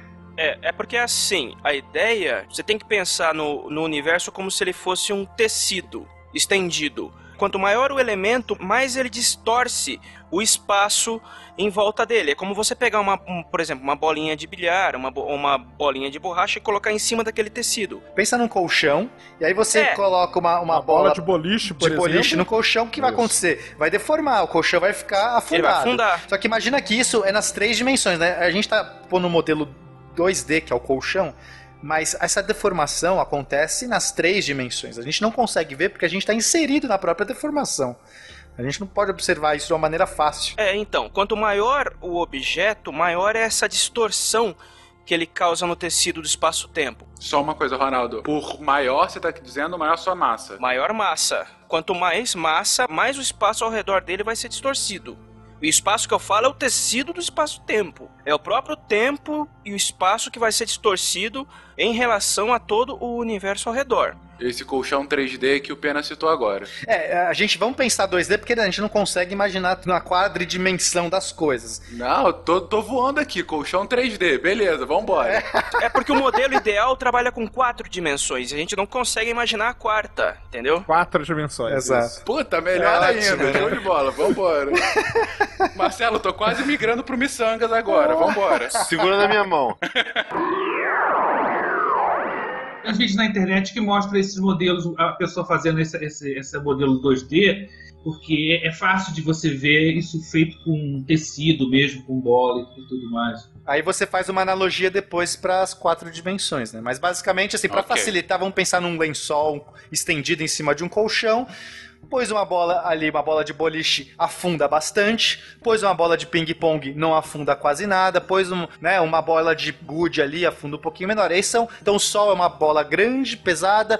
E aí o que acontece? Quando você pega uma bolinha de gude e joga nesse tecido, ela vai em linha reta. Mas se ela estiver próximo ao bola de boliche, o que, que acontece? Ela começa a girar, porque essa deformação, essa profundidade que tá no, nesse colchão, quando a bolinha de gude tá passando ali próxima, ela vai começar a inclinar. Dependendo do jeito que você joga, ela vai ficar girando ao redor, que é um planeta em órbita. É, que ela caiu no poço gravitacional. No poço gravitacional. Então a gravidade não é uma força no sentido de que clássico que a gente entende, de alguma coisa puxando. Basta você pensar que essa deformação, e se todos os objetos que têm massa deformam o espaço-tempo dessa maneira que o Einstein propõe, ela explicaria toda a lei de Newton. Então ele recupera as leis de Newton e estende as leis de Newton, porque aí obviamente vai ter alguns efeitos que as leis de Newton não explicam. Por exemplo, a distorção da luz, né? Se a luz, enfim, nos modelos de Newton e tudo mais, não poderia sofrer essa influência. Mas a luz, tanto faz se ela deforma ou não, se ela tem massa ou não, ela sente o próprio espaço-tempo, porque ela caminha em linha reta.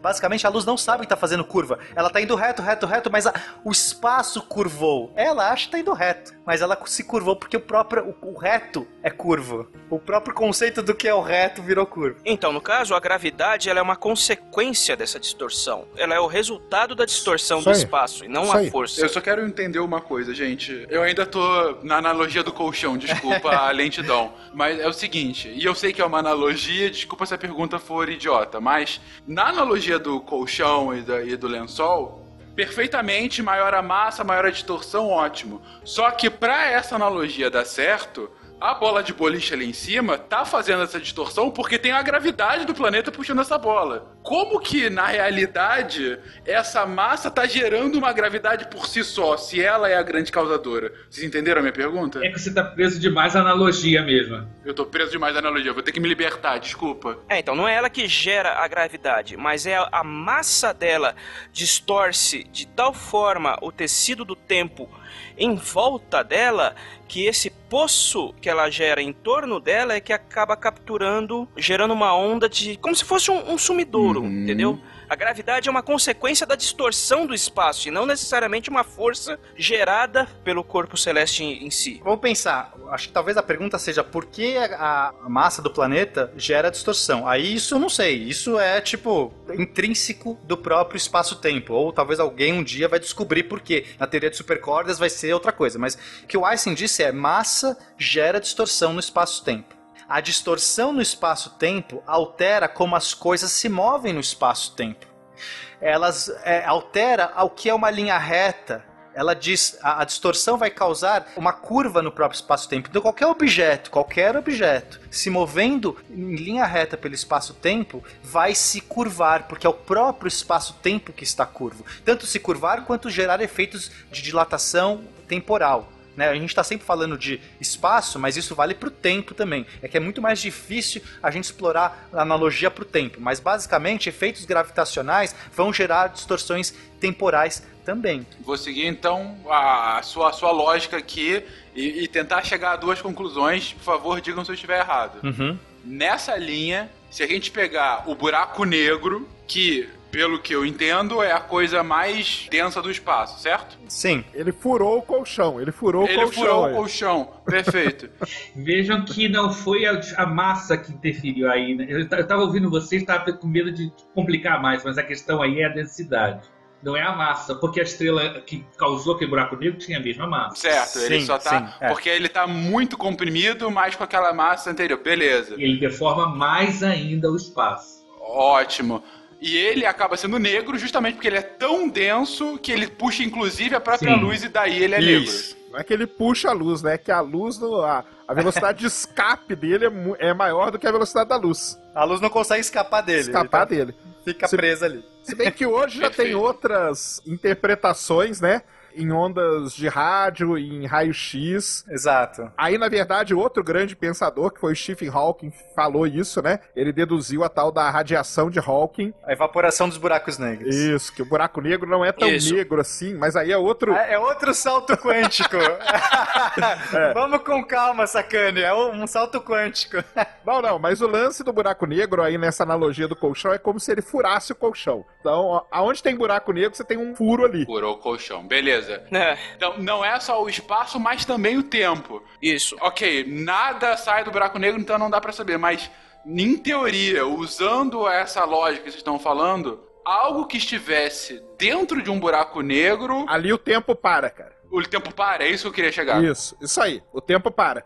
A partir do horizonte de eventos, né? O horizonte de eventos é a, é a região É o limite. sem retorno, né? Você passou do Desculpa, horizonte. mas se for interestelar, pra mim, dentro do buraco negro é atrás da estante. Foi isso que eles me ensinaram. É, triste, né? Agora, não, então, na verdade, é, Fernanda, muito importante. Essa sua pergunta é importante. Porque é o seguinte: os físicos não sabem o que tem além do horizonte de eventos. Exatamente. Isso aí. A gente não sabe porque não tem como inferir, não tem como fazer experimento. Não, nada funciona lá. Nada funciona, matemática não funciona. É a singularidade, né? Que o pessoal chama. Isso. É, eu explico isso com uma fração, uma simples fração, numerador e denominador. Só isso. Nunca dividirás por zero. E o buraco negro é o dividido por zero. É, o além do horizonte de eventos é um dividido por zero. Meu Deus do céu. Ele é o nêmesis da matemática. Ou seja, vamos todos pro podcast do Guaxinim, Missangas, viajar na Isso. maionese. Mas tem uma coisa, tem uma coisa filosófica aí por trás que eu não queria perder, que é o seguinte: como nada que cai no buraco negro pode sair, né? E, tudo bem que tem a evaporação de Hawking, mas ela não é, nunca, ela nunca teve lá. Eu não vou entrar nos pormenores dessa parte da patologia, mas basicamente, se eu não tenho como jogar uma sonda, eu não tenho como fazer um experimento dentro do buraco negro. Se eu até posso jogar alguma coisa no buraco negro, mas ela nunca vai sair pra mim e vai me contar o que tem lá dentro. Se eu não posso, a física ela não pode nem existir, porque a, a- toda a base da física é eu faço uma teoria e depois eu vou lá e comprovo. O que eu quero dizer é o seguinte: pode ter qualquer coisa, pode ser unicórnios azuis saltitantes no buraco negro. Pode ser até atrás da estante, né? Pra mim, é atrás da estante. Pode ser atrás da estante, é por isso que eu queria reforçar. Pode ser o que você quiser, a gente não tem como, tipo, tirar, né? Tirando no Interestelar que o cara sai do buraco negro, fiz spoiler aqui, ok? Ai, meu Deus. Já, filme passado. Mas tirando no filme, tecnicamente pode ter o que quiser ali, que eu nunca vou saber, nunca vai me influenciar e não vai fazer diferença nenhuma pro meu universo, entende? É esse que é o ponto. Depende. Aí que a gente entra na- na- no caso das ondas gravitacionais. Porque assim, o Einstein ele teorizou que massa em movimento, todo tipo de massa em movimento gera onda gravitacional. Perfeito. E não depende da quantidade. O que, que é uma onda gravitacional? Ó, eu tenho uma analogia boa. Imagina você pegar um tambor e bater no tambor. Certo. essa superfície do tambor, ela vai se deformar, gerar uma onda e vai se propagar, e vai passar pelos sólidos, inclusive vai passar pelo ar e vai chegar no seu ouvido, ok? É um tambor. Ok. Imagina que é a mesma coisa, só que em vez de ser de ondas sonoras, são ondas gravitacionais. Então, uma massa que está fazendo essa deformação nesse tecido, ok? Vamos voltar à analogia do, do colchão. Então, você tem esse tecido. No momento que você mexe ela, vamos pensar bruscamente, eu joguei uma bola de boliche no colchão. Ela vai causar uma ondulação ao redor, ao redor, ao redor e vai se propagar pela superfície do colchão. Tudo bem? Tá. Qualquer Aham. movimento que eu fizer em cima desse colchão com, com uma bolinha, ele vai é, modificar um pouquinho o espaço-tempo aqui da, da- da direita, que vai puxar um pouquinho da direita, e vai se propagar, como uma onda no mar, como uma onda de, de um tambor. A única questão aqui é que a gravidade é a força mais fraca de todas né, que a gente conhece. São quatro forças da física. A gravidade ela é uma patologia, ela é muito, muito, muito fraca. Embora tenha buracos negros incrivelmente massivos e tudo mais, mas ainda assim ela é muito estranha para as outras forças. Então, imagina pegar um tambor e bater aqui na Terra e querer ouvir esse ruído na Lua, tá? Claro que não tem ar no meio, isso é obviamente idiota, mas pense que só a analogia do tambor. Você- Imagina eu fazer um ruído que consiga se propagar e alguém lá na Lua escutar. É muito pequenininho. Então, basicamente, a gente não consegue detectar essas ondas gravitacionais de quase nenhum evento que está ao nosso redor, porque elas são incrivelmente ínfimas. Então precisa, como o Sakane falou, de um evento astronômico, olha que piada idiota, como colisão de dois buracos negros, para que essas duas massas girando freneticamente se, e se puxando e se sugando e finalmente colidindo nesse núcleo, essa explosão, Uhum. né, essa, essa colisão, esse movimento dessas duas massas consiga agitar de tal forma que a gente vai receber aqui na Terra uma fração de 10 elevado a menos 23 metros, que é um número ridículo. Como é que a gente pode explicar o que é 10 a menos 23 pra alguém, gente? É, me ajudem. É difícil. Olha só, sabe o que eu acho que talvez complique muito? São os nomes que a gente coloca nas coisas. Quando você fala que é uma onda gravitacional, você pensa que é a gravidade sofrendo ondas. Porque as pessoas vão interpretar literalmente. Na verdade, é o espaço que está oscilando. Como nós também somos espaço, nós também oscilamos com essa coisa. O grande problema não é só a amplitude da onda. Você tem que fazer a coisa de tal maneira que o seu instrumento de medida também vai ser expandido e contraído. Verdade, verdade, né, Elton? Muito bom. O, o aparelho que mediu isso, que é o LIGO, né? Ele tem 2 km de lado, dois- um L, um laser que vai e vem, faz a experiência. Quer dizer, ele, ele conseguiu medir isso e mesmo assim foi uma coisa muito pequenininha.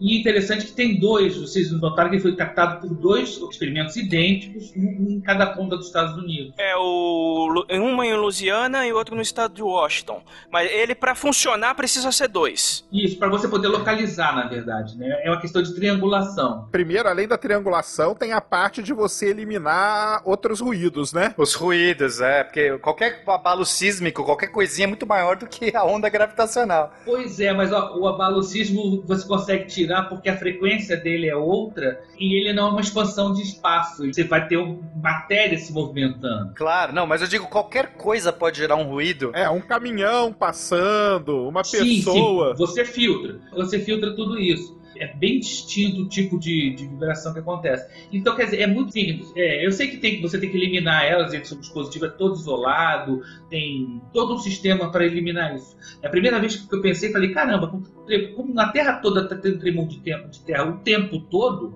você não teria como eliminá-los. Mas aí você, aí, aí o meu colega que entende disso, que, que é um cara cosmólogo, falou: peraí, mas a frequência e, o tipo de oscilação é totalmente diferente. Você pode filtrar. Mas, Naelton, uma coisa que eu não tô entendendo é só o seguinte. Vocês estão colocando aqui que a onda vem e acaba mexendo a Terra como um todo. Você está alterando bem levemente, 10 a menos 23, que foi o que o Pena colocou agora, muda o espaço. Só que para você medir isso, você vai precisar de uma régua que também vai alterar. Como é que você vai chegar nessa medição, então? Ah, sua régua é o invariante do universo, que é a luz. É a única coisa que é invariante nessa história toda. Toda a relatividade parte do, princípio básico de que a velocidade da luz é uma constante universal.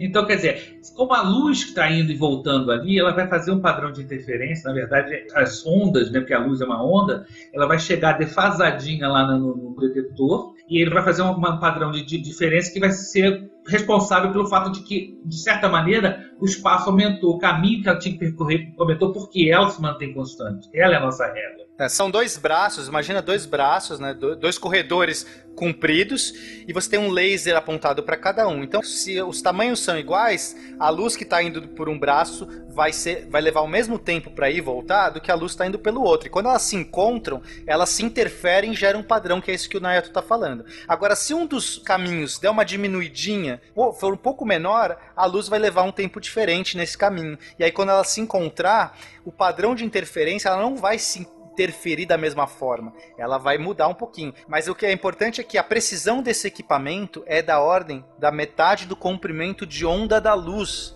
Que é muito, muito, muito preciso. Se você pegar uma luz com uma frequência muito alta, o comprimento de onda é muito pequenininho.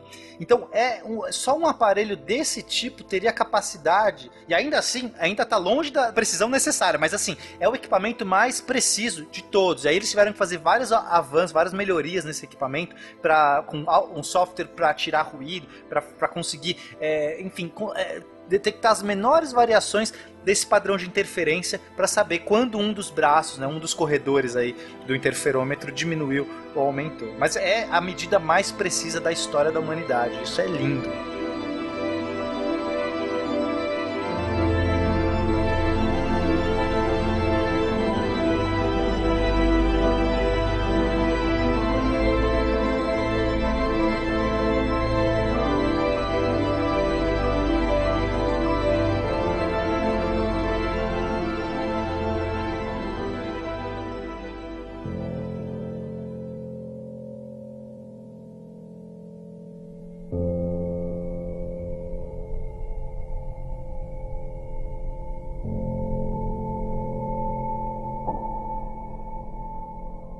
Telescópios são, em alguns aspectos, como máquinas do tempo. Eles revelam galáxias tão distantes que sua luz levou bilhões de anos para chegar até nós. Nós temos uma vantagem em estudar o universo, pois podemos realmente ver o passado. Nós devemos nossa existência às estrelas, porque elas fazem os átomos de que somos formados. Então, se você é romântico, você pode dizer que somos literalmente material de estrela. Se você é menos romântico, pode dizer que somos resíduos nucleares do combustível que faz as estrelas brilharem. Nós avançamos tanto na nossa compreensão do espaço. Alguns séculos atrás, os navegadores pioneiros aprenderam o tamanho e a forma da nossa Terra e a disposição de continentes.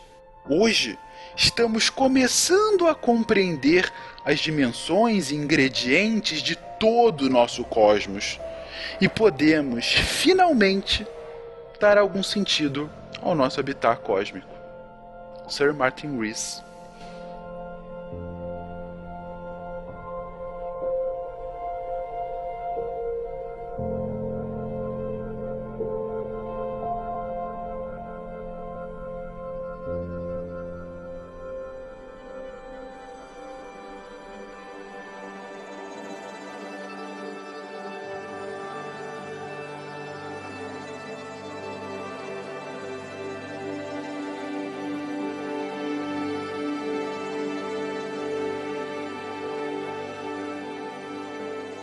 agora só alguma, algumas novidades aí, o, o, o LIGO, né, o LIGO aí, ontem o interferômetro da China, ele ganhou luz verde, aí ele vai, ele vai ser terminado, e aí voltando ali porque o Naelton falou, né, porque dois, né, que é para identificar da onde veio, né, a colisão, a gente ainda não sabe da onde veio, porque com dois lugares só, a gente tem uma deficiência, né, na hora de fazer a triangulação. É, falta, falta o triângulo, né? Falta o três. Falta o triângulo, falta o terceiro. Então a gente tem uma região do céu, mais ou menos, da onde que ele veio, mas falta um terceiro instrumento, né, uma terceira instalação dessa para poder matar de onde realmente que veio a explosão. Parece que existem uns cinco, se eu não me engano, e na hora do fenômeno só tinha esses dois ligados. É, porque na verdade eles pa Ah. passaram por muitas críticas, né? E o É. Ligo, na verdade, esses dois aí ganharam uma atualização e foi graças à atualização que eles detectaram, né? Exatamente. Ou seja, por pouquíssimo a gente não captava. Isso. Exato, isso é muito legal.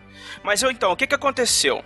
O evento que o Ligo conseguiu captar foi de uma colisão de dois buracos negros que aconteceu há 1,3 bilhão de anos. Um, um tinha 39 vezes a massa do Sol, o outro tinha 26 vezes. Os dois girando um ao redor do outro numa velocidade Quer dizer, eles foram se aproximando cada vez mais, cada vez mais a velocidade deles ia aumentando, até o momento em que eles se tocaram e eles acabaram se fundindo. Foi a potência que, que foi liberada com a colisão dos dois, foi tamanha que, você, que eles não causaram uma distorção no, no tecido do espaço, eles rasgaram o tecido do espaço-tempo. Foi uma. A liberação da potência foi o equivalente a 50 vezes a emitida por todas as estrelas do universo observável. Então calcule como foi essa porrada. A gente tá falando uma colisão de 5 mil supernovas. É absurdo. É, não dá pra conceber uma, uma liberação de potência desse tamanho. Então, as ondas que a colisão causou, obviamente que seriam absurdas, mas até chegar aqui, que a gente tá a mais de um bilhão de anos de distância, elas iam chegar muito enfraquecidas. Tanto que chegou nessa potência de 10 elevado a menos 23. Ainda bem, Que é, né? que é uma potência ridícula, mas se fosse algo de uma ordem um pouco menor, a gente muito provavelmente não conseguiria captar. Ainda bem, né, Ronaldo? Porque senão a gente não tava aqui conversando. Acho que 50 vezes a potência de todas as estrelas do universo não dava, né? Acho que nem com o super-homem. Acho que nós estaríamos de uma forma não corpórea. É possível. Pois é, né? É, mas onde é, que, onde é que foi essa explosão? A quanto de distância? Não, eles não sabem, assim, a região. A gente só sabe a distância. É, a região mais provável é no rumo ali da nuvem de Magalhães. Eles acham que foi na parte do, do hemisfério sul do céu, mas precisa ter o outro, o- a terceira ponta do triângulo aí pra gente poder matar o lugar certinho. Uma outra coisa importante que, que essa detecção do, do LIGO ele também provou foi a fusão de dois buracos negros, coisa que até então não tinha sido feita. Exato, A exato. gente nunca viu um buraco negro. Não, a gente não tinha uma confirmação de que existiam sistemas binários de buracos negros. Não, já se sabia sim. Inclusive já tem alguns mapeados que o pessoal prevê quando que eles vão colidir. Isso. A questão não é os binários, a questão é a fusão deles, né? É. Então, a própria teoria da relatividade, lá em 1915, o Einstein previu que dois buracos negros podiam se colidir. Mas, até então, não tinha sido feito nada. Então, essa, essa detecção, na verdade, ela tem várias vamos dizer assim, objetivos secundários, né? Ou descobertas aí que ficaram um pouco escondidas, né? Os estudiosos já têm candidatos a, a- a buracos em colisão, só que as colisões vão acontecer no, intervalo de alguns bilhões de anos. Vai ser difícil esperar, né? Ah, sim. E esse foi a quanto? 1.3 bilhão de anos-luz. Isso. Que coisa impressionante. Então, o negócio aconteceu há 1.3 bilhão de anos, a gente acabou de inventar uma régua que consegue medir isso. Basicamente, esse é o resumo da história. Exato, exato. Basicamente, a gente ainda usa pedra lascada para observar o universo. Isso. Mas o importante é que isso abre uma nova janela para física, ou para astrofísica. Qual é a janela que abre? Não, agora a gente vai poder usar óculos para ver o universo. É, antes a gente era míope. Muito bem, Ronaldo. Falou muito bem. É, ou se a gente fosse surdo e um dia descobriu que existe audição, enfim, a analogia é essa. A gente abriu uma nova janela de possibilidade.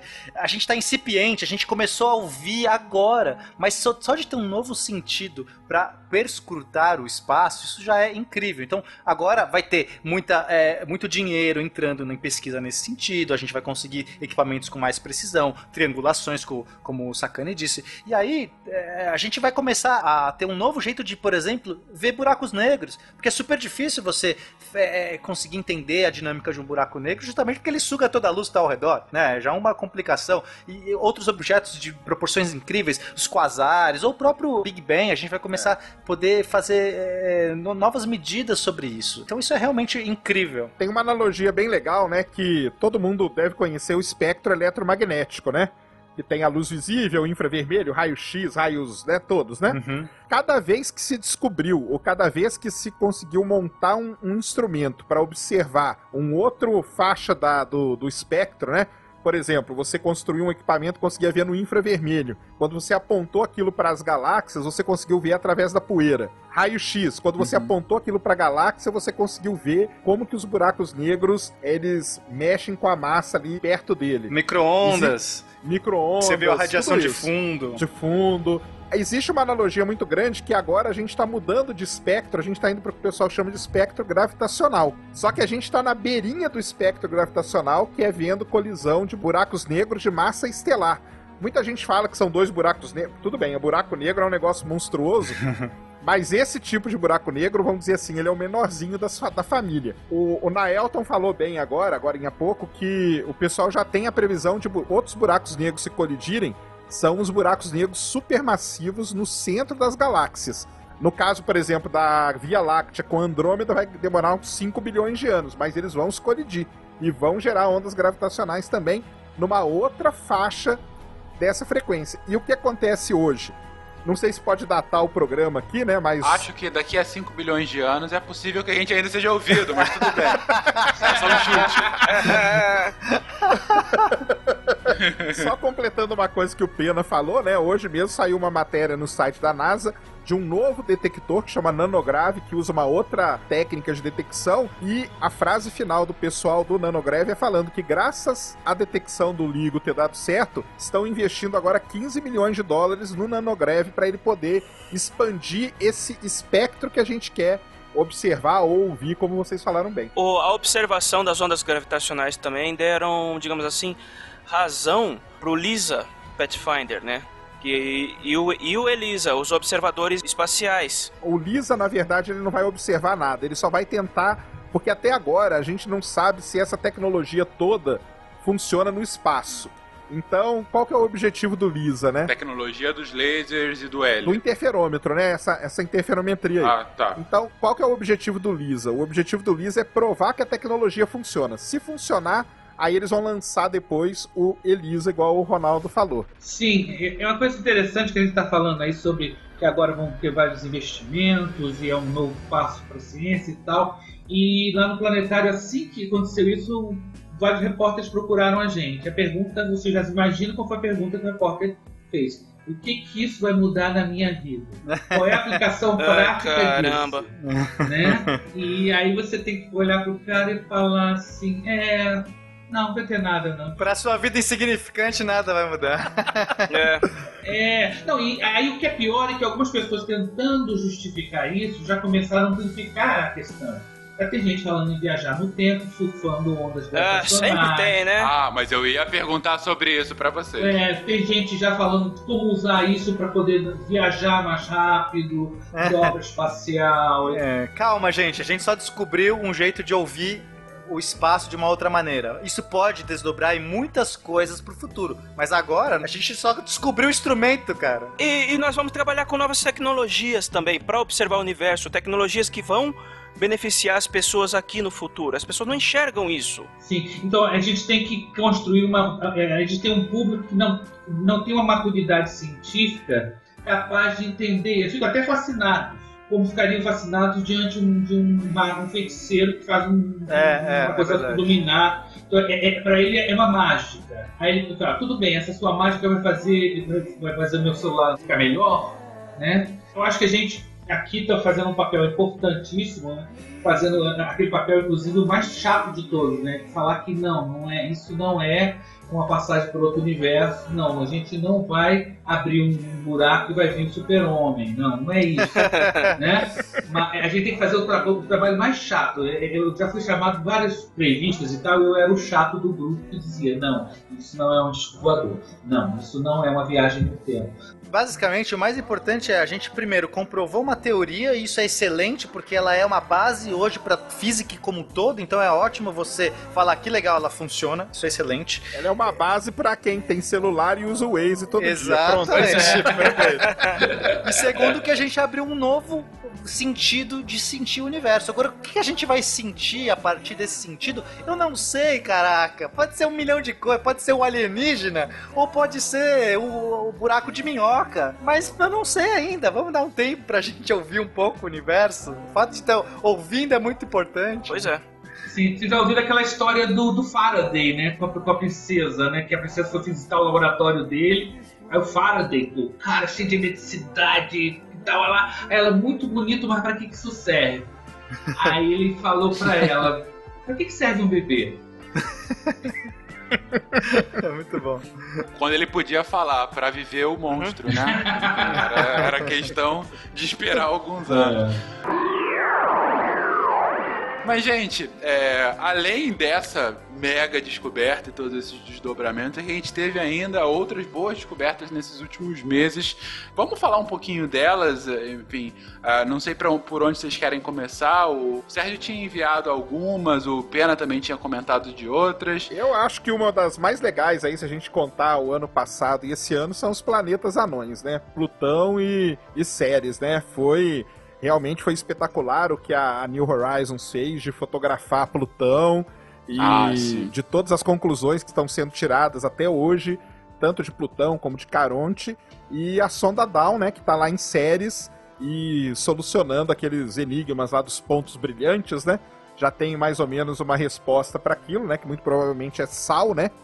Que ficou ali acumulado no interior da cratera. É o super misterioso ponto branco lá. É, isso aí. O, o Plutão, ele foi deixou de ser planeta. A gente mandou a sonda pra ele quando ele era planeta ainda. E aí, quando a gente chega lá, ele não é mais planeta, né? Mas o que, que é essa questão do planeta? E por que, que Plutão deixou de ser planeta? Acho que isso é a base aí para o que está acontecendo na astronomia hoje. É, em resumo, basicamente, se a gente colocasse Plutão como planeta, a gente ia ter que começar a colocar um monte de outros corpos como Uns planeta. 80 mil. É, só. E é super importante, gente. O fato é, é, as pessoas, muita gente fala assim, ah, eu gostava tanto de Plutão, né? Primeiro, Plutão tem esse nome todo, mas deveria chamar Plutinho, porque ele é metade do tamanho da Lua. Imagina um corpo que tá muito longe e é metade do tamanho da Lua e você fala assim, isso é um planeta. Não tá? dá, né, cara? Gente, isso, isso não é um planeta. Primeiro que Plutão foi descoberto sem querer, era, é, as previsões estavam meio erradas, e aí fala assim, olha, deve ter um objeto, igual o Netuno, né? Ah, tem um objeto com uma massa mais ou menos assim, que deve estar influenciando na órbita desses corpos, deve ter um objeto lá. Isso. né? Não tinha observável, você não conseguia ver Plutão a olho é, com um telescópio assim fácil, né? Porque ele é um corpo muito pequeno. Aí eles foram lá, acharam Netuno. Fizeram a mesma coisa com Plutão. Pô, tem alguma coisa aqui zoando a órbita desses planetas. Vamos ver o que é. Acharam Plutão, só que era um erro. Era um erro. Sim. Tipo, a conta que é- dava era pra ser um corpo muito maior do que foi. E Só que acharam alguma coisa e deram o nome de planeta. Ê, parabéns, legal, Plutão. Só que depois de muito tempo descobriu-se que na região de Plutão tem muito corpo. Né? Inclusive o Mike Brown, que é o cara que me deu aula, é, é, não, por, não por isso que ele é fantástico, tá, gente? Que ele me deu. Não, pô, o cara, o cara me deu aula, o cara é fantástico. Não, tô brincando. Mas o, o Mike Brown, ele tá fazendo um trabalho incrível. E ele é, tá tentando procurar agora esses objetos. E de fato, ele já achou vários objetos de tamanhos parecidos de Plutão. E recentemente ele encontrou um, um objeto maior, do tamanho de Plutão, um pouquinho mais denso, um pouquinho com mais, com mais massa. E aí, to- toda a questão, sobre, quando ele descobriu esse planeta, né, que seria o, o nono planeta, é, o pessoal falou assim: ah, que legal, mais um planeta. E aí os astrônomos tiveram que se reunir e falar assim: não, pera aí, gente. Assim como o Mike Brown tá achando isso aqui, a gente vai achar muita coisa. Então vamos repensar o que é planeta. Então por isso que o Mike Brown é considerado o cara que matou Plutão. E o, e o Twitter dele é arroba Plutokiller, né? Quem quiser seguir ele. Enfim. O livro, o livro dele é muito legal, né? Que chama How, How I Killed Pluto, né? Como eu matei Plutão, é o livro dele famoso. E, na verdade, ele participa de um grupo de pesquisa que há muito tempo é, busca pelos objetos do cinturão de Kuiper, que chama, né? Os KBOs, né, em inglês. Exatamente. Que são esses objetos que estão além da, da órbita de Netuno, né? São muito longe Isso. da gente. E essa história toda rendeu a melhor tirinha já feita, que é aquela que é o do Degas Tyson falando: é, Plutão, você não é um planeta. E o Plutão responde: Você não é o Calceiro. Eu adorei. Eu adorei, eu adorei. É muito Verdade. bom, é muito bom. Mas continuando então, aí a parte legal é, nessa região aí, cinturão de Kuiper, que o Sakane falou, é, começou -se a descobrir muitos corpos, né? Uhum. O Mike Brown e outras pessoas começaram a, a- a apontar os telescópios para lá e começou a achar uma- um monte de corpos. Só que o que acontece? A maioria desses corpos, né, inclusive Sedna é um deles, e outros com, com numeração que não receberam nomes, Sedna, Ares, Make é, Make. o Eris é esse, esse planeta do, do mesmo tamanho de Plutão. Tem o Makimaki, tem vários outros. Mas é, alguns desses, é, particularmente, né, que é o que eu quero falar, eles perceberam que tinha uma órbita muito esquisita. Como que é essa órbita esquisita? Só para vocês tentarem entender. Eles são extremamente elípticos, então imagina uma órbita muito alongada, um ovo muito alongado. Uhum.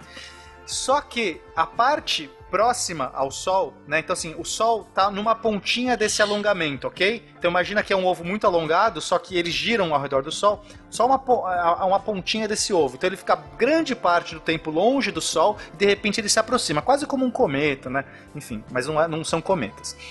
É, esses corpos, eles têm a parte próxima ao Sol todas do mesmo ângulo, ou um ângulo próximo.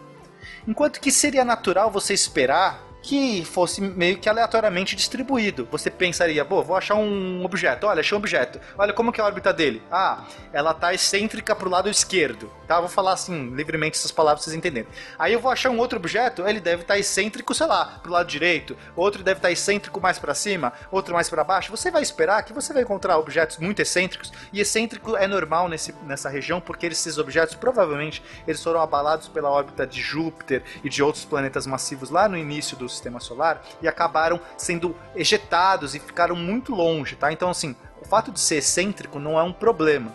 Né? A maioria dos planetas têm órbitas circulares, ou quase circulares, né? Esses objetos são muito ovais. Ok, isso é legal, mas o fato deles terem, todos estão mais ou menos com a sua excentricidade do mesmo lado, começou a causar um problema para os astrônomos. Problema não, né? Isso já ficou legal, curioso. Poxa, por que todos estão assim? Eles não acharam outros com excentricidade por outro lado. E aí, teorias começaram a fazer modelos, começaram a fazer modelos. Um dos caras lá citou que talvez pudesse ser um planeta que tivesse com a excentricidade do lado oposto, né? um planeta com uma massa grande, com a excentricidade do lado oposto, equilibrando, causando esse momento angular, essa distorção dos planetas ao redor do Sol, deslocado para um lado. E era um absurdo, porque assim, Não pode ter mais planeta no sistema solar. Os modelos de criação de planeta que a gente tem é, meio que não estavam prevendo mais a gente encontrar, né? Vários assuntos. O próprio Mike Brown falou assim, cara, não vamos achar mais planetas no sistema solar, né? Vamos achar um monte desses objetos, planetas anões e tudo mais. Só que essa ideia idiota acabou. Eles começaram a modelar né, foi inclusive a equipe do, do próprio Mike Brown, começou a modelar possibilidades e eles chegaram num, numa possível órbita de um planeta que corresponde a todas as classificações de planeta, né, atual. Então, ele tem que ter uma massa considerável que consegue agregar todos os objetos da sua órbita. Enfim, tem vários pormenores que esse objeto atende. E eles conseguiram modelar uma órbita que explicaria a excentricidade de todos esses objetos. E aí a pergunta é: caraca, será que existe o planeta 9? Será que existe um planeta? Só que esse planeta, você fala assim, mas por que, que a gente nunca viu? Só para vocês entenderem, esse planeta tá muito, muito, muito longe. Muito mais longe do que Plutão. Muito mais longe do que Plutão. E aí, né, a gente nunca viu porque ele está muito longe e não é fácil você ver um objeto aí num ambiente de luz voando pelo espaço. E a gente nem sabe onde que ele está agora, né? Nessa órbita super alongada dele, a gente é, nem sabe. Na verdade, a gente tem que, tem que dimensionar bem quando um modelo desse é feito. O modelo tem suas coerências que dependem, inclusive, dos objetos escolhidos. Ele escolheu seis, Isso. seis corpos celestes, se não me engano, né? Então, quer dizer, ele depende de você encontrar mais corpos que possam estar para o outro lado e que quebrem essa aparente assimetria, né? Então, quer dizer, dependem de mais dados, porque o modelo só trabalhou a partir dos dados que se tem, lógico, né? Claro. Então, claro. Eu, tem gente que tem levantado, muitos astrônomos é, experimentais, observacionais, têm levantado a seguinte hipótese, a seguinte problema nesse aí. Essa região já foi fotografada ad nauseam, foi fotografada muitas vezes. Mesmo ele estando tão longe, pela massa que ele foi calculado, no, no, ele teria que ser muito grande. Então, quer dizer, ele pode existir? Pode, mas é, isso é uma hipótese que ainda precisa de muito. Então, o que acontece? Eu quero dizer, certamente nós que somos da área de astronomia sabemos que isso é foi um cálculo, um modelo do que precisa ser confirmado. O problema é que as pessoas já começaram. O que, que aconteceu? Quando o, o, o jornalista vai publicar isso, ele pega um desenho de um planeta e bota lá, bota uma órbita então ele bota planeta nono, nono planeta foi descoberto. Não, eles não sabem a, uma palavra básica que chama-se evidência, né? É, mas assim, é importante entender também qual é o tipo de evidência, qual o grau desse tipo dessa evidência.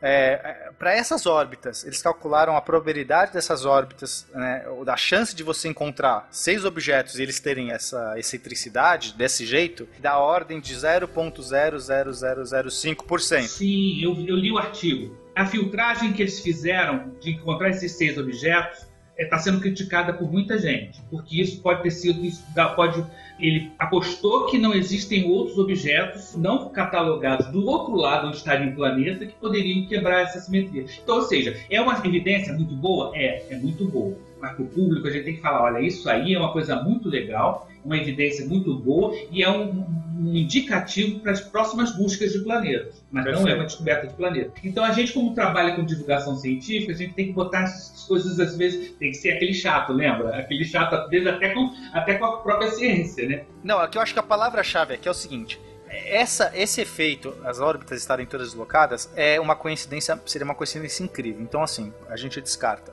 Existem várias possíveis explicações o planeta 9 é uma possível explicação.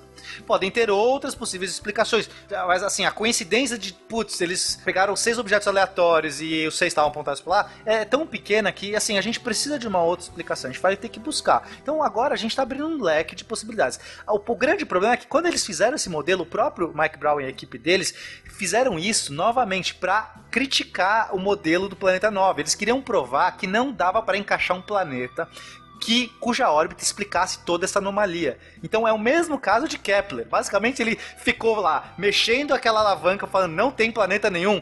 Ele falou, ele, ele foi um dos caras que afirmou que não tinha mais planeta no universo, no, no sistema solar, né? Ele é um dos pescador do sistema solar. Então, assim, ele teria que engolir a própria língua para ele falar que tem o planeta 9. E no final do artigo dele, né, o artigo é muito interessante, ele fala, cara, eu não tô conseguindo dizer que não tem um planeta. Agora, todas as minhas evidências, as contas, os modelos, estão dizendo assim que a resposta mais plausível é a existência de um planeta. Foi descoberto? Não foi descoberto. Então o Naelto tá perfeito, não é para sair alardeando. Mas agora é o seguinte, vamos todos olhar para essa região e, e, e, talvez de 1 a 10 anos, que é mais ou menos a estimativa, talvez esse planeta já foi fotografado. A questão é que você não vê que é um planeta porque você não consegue comparar chapa a chapa e ver o que está movendo. Exatamente. Se esse planeta existe, eu não tenho dúvida que ele já foi fotografado. Não tenho dúvida, porque essa região já foi fotografada muitas vezes, muitas vezes. É uma coisa estranha, ele teria que estar no seu, no seu afélio, ou seja, na distância máxima, ou seja, o movimento mais lento, ele teria que ser um corpo muito mais escuro do que os outros corpos são, para ele não ter sido identificado. Né? Então, eu lido muito com o público, então a gente tem que ter muito cuidado. Toda semana eles descobrem um planeta novo gêmeo da Terra. Aí quando a pessoa me pergunta como é que ele é gêmeo da Terra, ela é 10 vezes a massa da Terra. Você é gêmeo? toda semana, toda semana descobre o planeta e toda semana o mundo vai acabar, né? Com é... um asteroide. Então... É verdade, é verdade. Naelton, você nunca viu aquele filme em que o Schwarzenegger é gêmeo do Danny DeVito? Claro, é claro. O, o Danny DeVito deve ter sido a placenta dele, né? ah, muito bom. Mas então, enfim, gente, esse capítulo agora a gente precisa de mais informação, mais né, 1 a 10 anos aí é, é o tempo pra gente observar esse lugar, ou pegar as placas que tiraram foto. É um trabalho bastante árduo de, de procurar esse planeta. Mas eh, esperem os próximos capítulos aí. Ok, esse planeta não foi achado, mas em sendo, que nome vocês colocariam para o novo planeta? Uma homenagem ao antigo Plutão? Alguma coisa não, diferente? Não, não, sem Plutão, cara. Vamos, vamos tirar isso da nossa história aí. Que... Mas você realmente quer ser odiado pelos adoradores de Plutão? Não, não. Se é pra homenagear um cachorro, vamos nacional, né? E ainda um que estuda isso tudo. Biduzão. Ai, caramba, velho. Só antes de terminar, a história da descoberta de Plutão ela é, ela é bem interessante, ela é bem legal. E vocês sabem por que, que eles chamam Plutão, né? O, o P e o L era obrigatório ter o nome porque foi descoberto no observatório do Percival Lowell, lá no, em, em Arizona, lá em Flagstaff, foi lá que foi descoberto. E quando colocaram o nome para foi, foi uma, um nome sugerido por uma garotinha, né?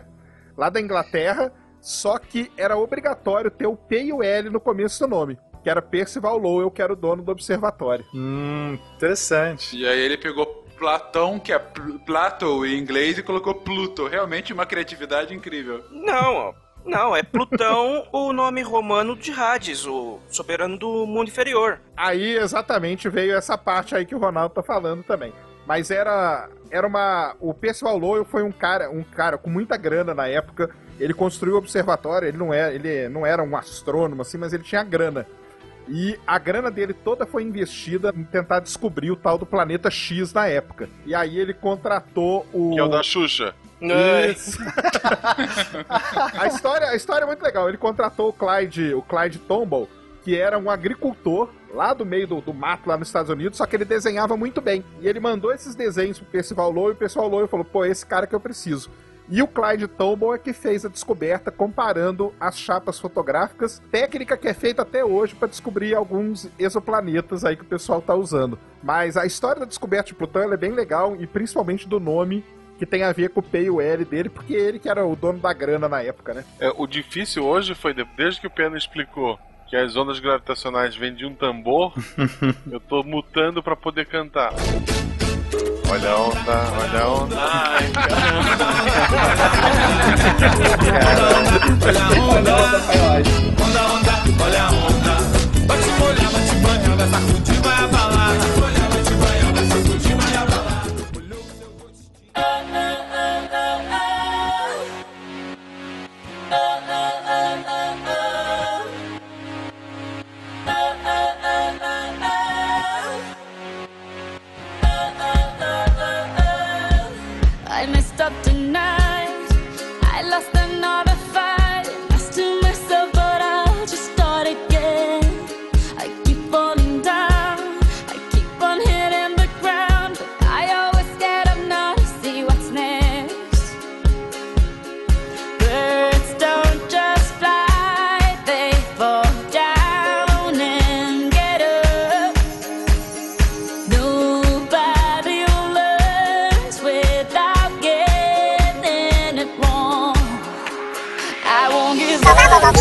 Disneyland. Deviantes derivados, sejam bem-vindos à nossa sessão de feedback, o local onde lemos suas cartas, recados, e-mails e tudo mais que vocês quiserem mandar. Eu sou Marcelo Guaxinim. Eu sou a Fernanda. E eu sou a Jujuba. Olá, meninas. Olá, Marcelo. Hello. Tudo bem com você? Sim, tudo bem, com- e com vocês? Comigo também. Tudo ótimo, né? Feriado hoje. É engraçado que, tecnicamente, a gente tem que abdicar da carne, porque hoje é um dia especial de reflexão. Eu, eu vou comer camarão. Eu não sei o que eu vou comer. Peixe camarão, É. mas já falou. Tipo, que legal, sexta- sexta-feira santa mais vezes. Então vamos comer ratatouille hoje. Olha só. Ratatouille? Ratatouille. Você nunca Ratatouille. comeu ratatouille? Não é carne, é. Não, é aquele prato do filme do Ratatouille. É tipo. Não, É. é pior é que no filme parece que é mó elaborado e na verdade não é nada demais, né? É tipo abobrinha, É só alguns Pimentão. legumes fatiados. cenoura. É, bem gostoso. Tem aquele também do O- filme Demolidor do Stallone, que eles comem hambúrguer de rato. Ai, credo. Que Não, nojo, eu- Marcelo. Gente, não, não. Peraí também, né? É que o Stallone É um come o pouco hambúrguer, demais. daí a Sandra Bullock fala pra ele: Você tá vendo alguma vaca aqui? Aí parece ratinho tudo correndo. Ai. É bem legal. É. Não. Imagino, imagino. É que nem o. Que, que filme que eu vi? Ah, o, o Snowpiercer, eu acho. Eu não sei, o, o, o do trem, sabe? Aham, Vocês já viram sim. esse, que é o Capitão América? Se- Não vi, Então, mas sei aquele qual é é. tenso, Aham, tá- tem sim. Netflix. É, eu, eu não vou dar spoiler, mas é, é tenso. Eles comem umas coisas bizarras lá. E falando em coisas bizarras, o SciCast, ele não é só um podcast, ele tem um portal chamado Portal Deviante, deviante.com.br. Ah, lá você encontra muito material. Hoje eu não vou fazer é, jabá de nenhum podcast outro nosso, só o SciCast, mas tem muitos textos. Ah, deem uma olhada lá, tem texto sobre ciência, sobre entretenimento. Tudo que vocês quiserem, coloque o Deviante como a sua página inicial para ter sempre um texto maravilhoso para vocês lerem todos os dias. Na verdade, vários textos. É isso aí, toda hora tem, tem texto novo lá. Isso. E eu começo aqui lendo logo o primeiro e-mail, que veio do Ângelo Inácio. Ele é artista, tem 58 anos e é do Rio de Janeiro. Muito bom esse programa. Tem também uma teoria que fala que o que nos faz rir é uma quebra, uma quebra de ritmo, no humor mais básico. Aquela coisa que te surpreende, pelo inusitado ou pelo ridículo. Ou a simples quebra de ritmo, como tropeçar e cair. Eu faço isso direto. Virar coisa, derramar coisa, é, é o meu tipo de humor. E bater nas Isso. coisas, assim, eu, eu faço, né? eu faço esse humor também. até sozinho, é tranquilo. É, e lembrando, pra quem não prestou atenção e pra quem não lembra, o Tarek falou no episódio que as pessoas riem quando a gente cai porque a gente faz a dança do pavão. Gente, Ai, é mais ai, uma ai. marca registrada do que Tarek. Pra ele disso. fazer na campus, né? Inclusive. Isso, isso. A gente perguntou se ele aprendeu lá na Bahia, né? Lá no carnaval, né? É. Tu quer dizer, né? É, É, Tarek, an- anota na sua agenda aí. dança do pavão. Campus do ano Isso. que vem, palco principal. Dança do Dança pavão. do pavão. Dança do pavão. Ele continua aqui dizendo: pena que não falaram nada do palhaço Sniff Sniff. Ah. Esperei um tempão e sempre. ah, É, é sempre assim, relegados ao esquecimento. Que meleca. Então eu escolhi esse e-mail porque realmente é muito triste não ter escolhido palhaço. Eu levei recentemente a minha filha num, num circo, num circo desses novos que não tem é, bicho, né? Só apresentação. Animais. aham. E tinha dois palhaços lá excelentes, um mais velho e um mais novo, com tipos de humor diferentes. Mas assim, com música, assim, bem engraçado, com interação no público. É, eu ri bastante, a Malu riu, então é, não, não está morto o senhor palhaço, né? Ele continua aí firme e forte. A gente. Eu não sei, eu tenho um pouco de medo. Não, de é, muitos falam que tem medo e tal, mas não. Era, ele, sei lá, era um palhaço bem legal. Então, que a- ficou de fora, muita coisa ficou de fora do, do podcast, tentou falar do humor Uhum. de maneira mais genérica, mas é óbvio que a gente deve muito aos palhaços, né? Quem sabe a gente faça um podcast só de Sobre circo. circo, é. E Sobre fale circo. so- sobre os palhaços, Exato. né? Olha, Exato. seria legal. A gente pode fazer, tipo, os cálculos todos malucos de, de trajetória. Ai, ai, de- ai, lá vem a Juliana. Ok. Não, eu não faço cálculo, né, gente? Só dizendo, se fizer, ferrou. O circo vai dar tudo errado, mas. Enfim. Bom, deixa eu ler meu e-mail então. O meu e-mail é do Rodrigo, ele é economista, de 29 anos e é do Rio de Janeiro. E ele escreve assim: Olá pessoal, sou ouvinte de vocês. Com atraso, mas sou e gosto muito. Obrigada, Rodrigo Isso aí. E amo o trabalho de todos. Me inscrevendo no feed, o endereço indicado agrega os três podcasts. A ideia é que ele permaneça, certo? Mas o feed antigo do SciCast, a possibilidade dele morrer? A propósito, esses dias tentei baixar o primeiro de Roma e não deu. Será que é por isso? Um forte abraço a todos e continuem com esse projeto maravilhoso. Rodrigo. Obrigada, Rodrigo, pelo seu e-mail. A gente quis colocar aqui até pra tirar dúvida. Tem bastante gente ah, mandando e-mails relativos a isso. Eu não queria fazer jabá do podcast hoje, mas já que surgiu! olha só que coincidência! Olha que coincidência! Se vocês entrarem em deviante.com.br assinar, com dois S, pra quem é de humanas como eu, Sim. é, eu porque tá escrito aqui, gente, senão eu ia errar também. É, Oh, então, deviante.com.br assinar, lá tem tudo que pode fazer. Tu pode assinar um único feed com os três podcasts, que seria Uhum. Sim. o Meia Lua, Meia Lua Cast, que é um podcast de games, com uma pitada de mitologia, aham. o SciCast, que é esse podcast que você está ouvindo agora, e o Missangas, que é o podcast que você deveria estar ouvindo agora também. Sim, sim, que também é saiu muito essa semana. Isso. O SciCast essa semana foi sobre é, espaço, o Missangas semana passada foi sobre o tempo. Do nosso Essa jeito. semana passada não, saiu essa semana, Ah, saiu é, essa quarta-feira, agora, a gente tá gravando em cima. Sim, Então sim. esquece que eu falei. É aí, Essa saiu semana agora. você tem tempo e espaço no SciCast. E, e Na Asterix- mesma É semana. isso, olha só, no mesmo feed tu tem tempo, espaço e o Asterix, tá lá do Meia Lua, pra quem quiser dar uma olhada. Muito bom, Olha muito só. bom. Então, do Asterix, por sinal, tem até a participação de um SciCast, do, do Matheus. Ó. O Missangas é feito por dois Sim. né, eu e a Jujuba. E um convidado, que é o Uhum. Kevin, que já gravou com a gente aqui em e-mails também. O Kevin! Sim. Sim, ele é o nosso convidado especial da semana. Ai, vou ter que ouvir. É, só porque tem o Kevin, olha que bonito isso. Só Olha porque tem o Kevin. só, Eu sou assim fã que a gente Kevin. descobre. Se tu quer assinar só o Meia Lua, tu tá errado, mas dá pra assinar. Se tu quer assinar só o SciCast, tu tá errado, mas dá pra assinar. Se tu quer Sim. assinar só o Missangas, tudo bem. Se tu quer assinar os três, também tem essa opção. Eu agora, pensando na minha vida, eu tô olhando aqui meu feed, eu assinei os três individualmente. Eu devia apagar esses feeds e botar um Aí feed eu só. fiz isso, eu apaguei e pus o feed do Deviante só. É, É, bem mais é, Muito prático. pô. bem, Juliana, muito bem. Então, pessoal, É. o importante é que vocês escutem todos os programas, baixem todos os programas. Mas deixa eu puxar então aqui, aproveitando que a gente tá falando de tudo isso e nada a ver com o assunto, já que a gente vai ler uma cartinha, Fê, Hum. lembrando pros ouvintes que querem mandar carta, qual é a caixa postal do SciCast? Então, a caixa postal do SciCast é 466 CEP 89-801-974, Chapecó, Santa Catarina.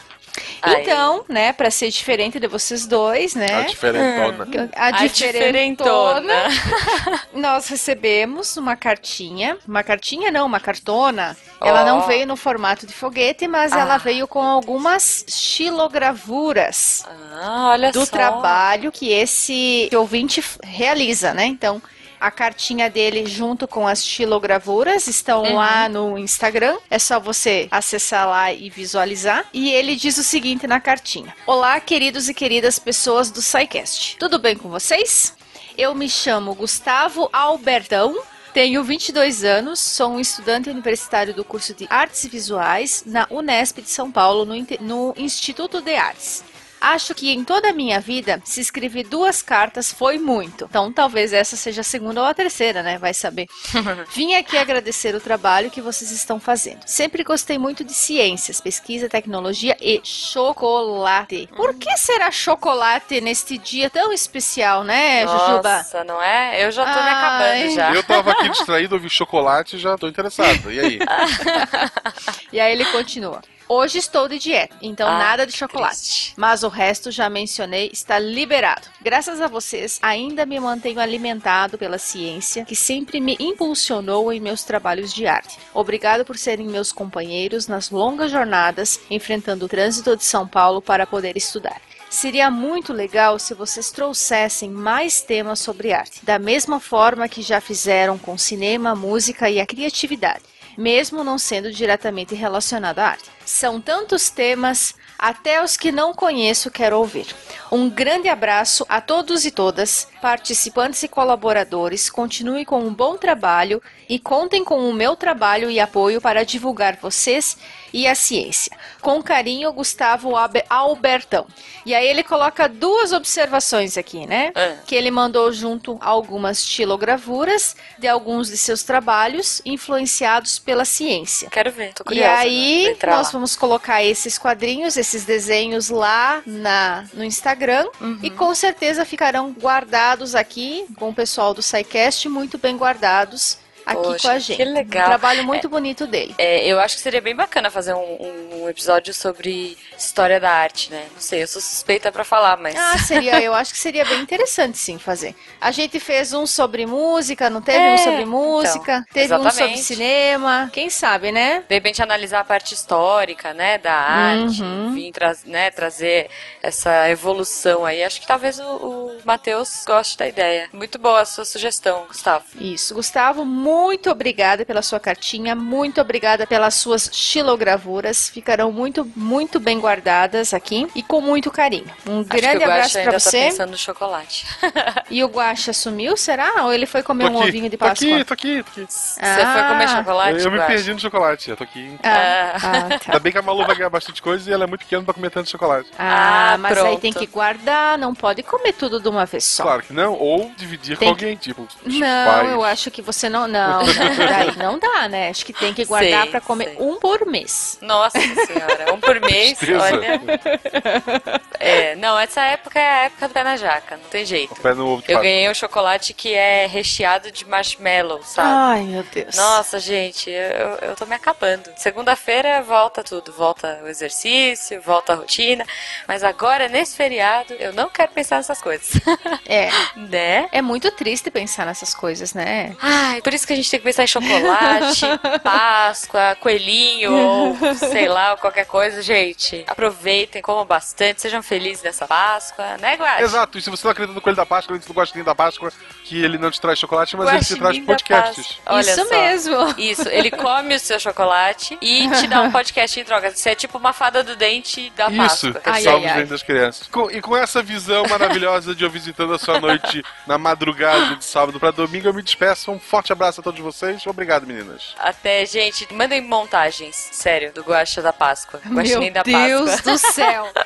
Então tá, gente. Boa Ah. Páscoa pra vocês. Um forte abraço. Não comam todos os chocolates. Guardem uns Ah, pra mim. tá uns bom. pra Jujuba também, né? Jujuba? Isso, isso, pra mim, por favor.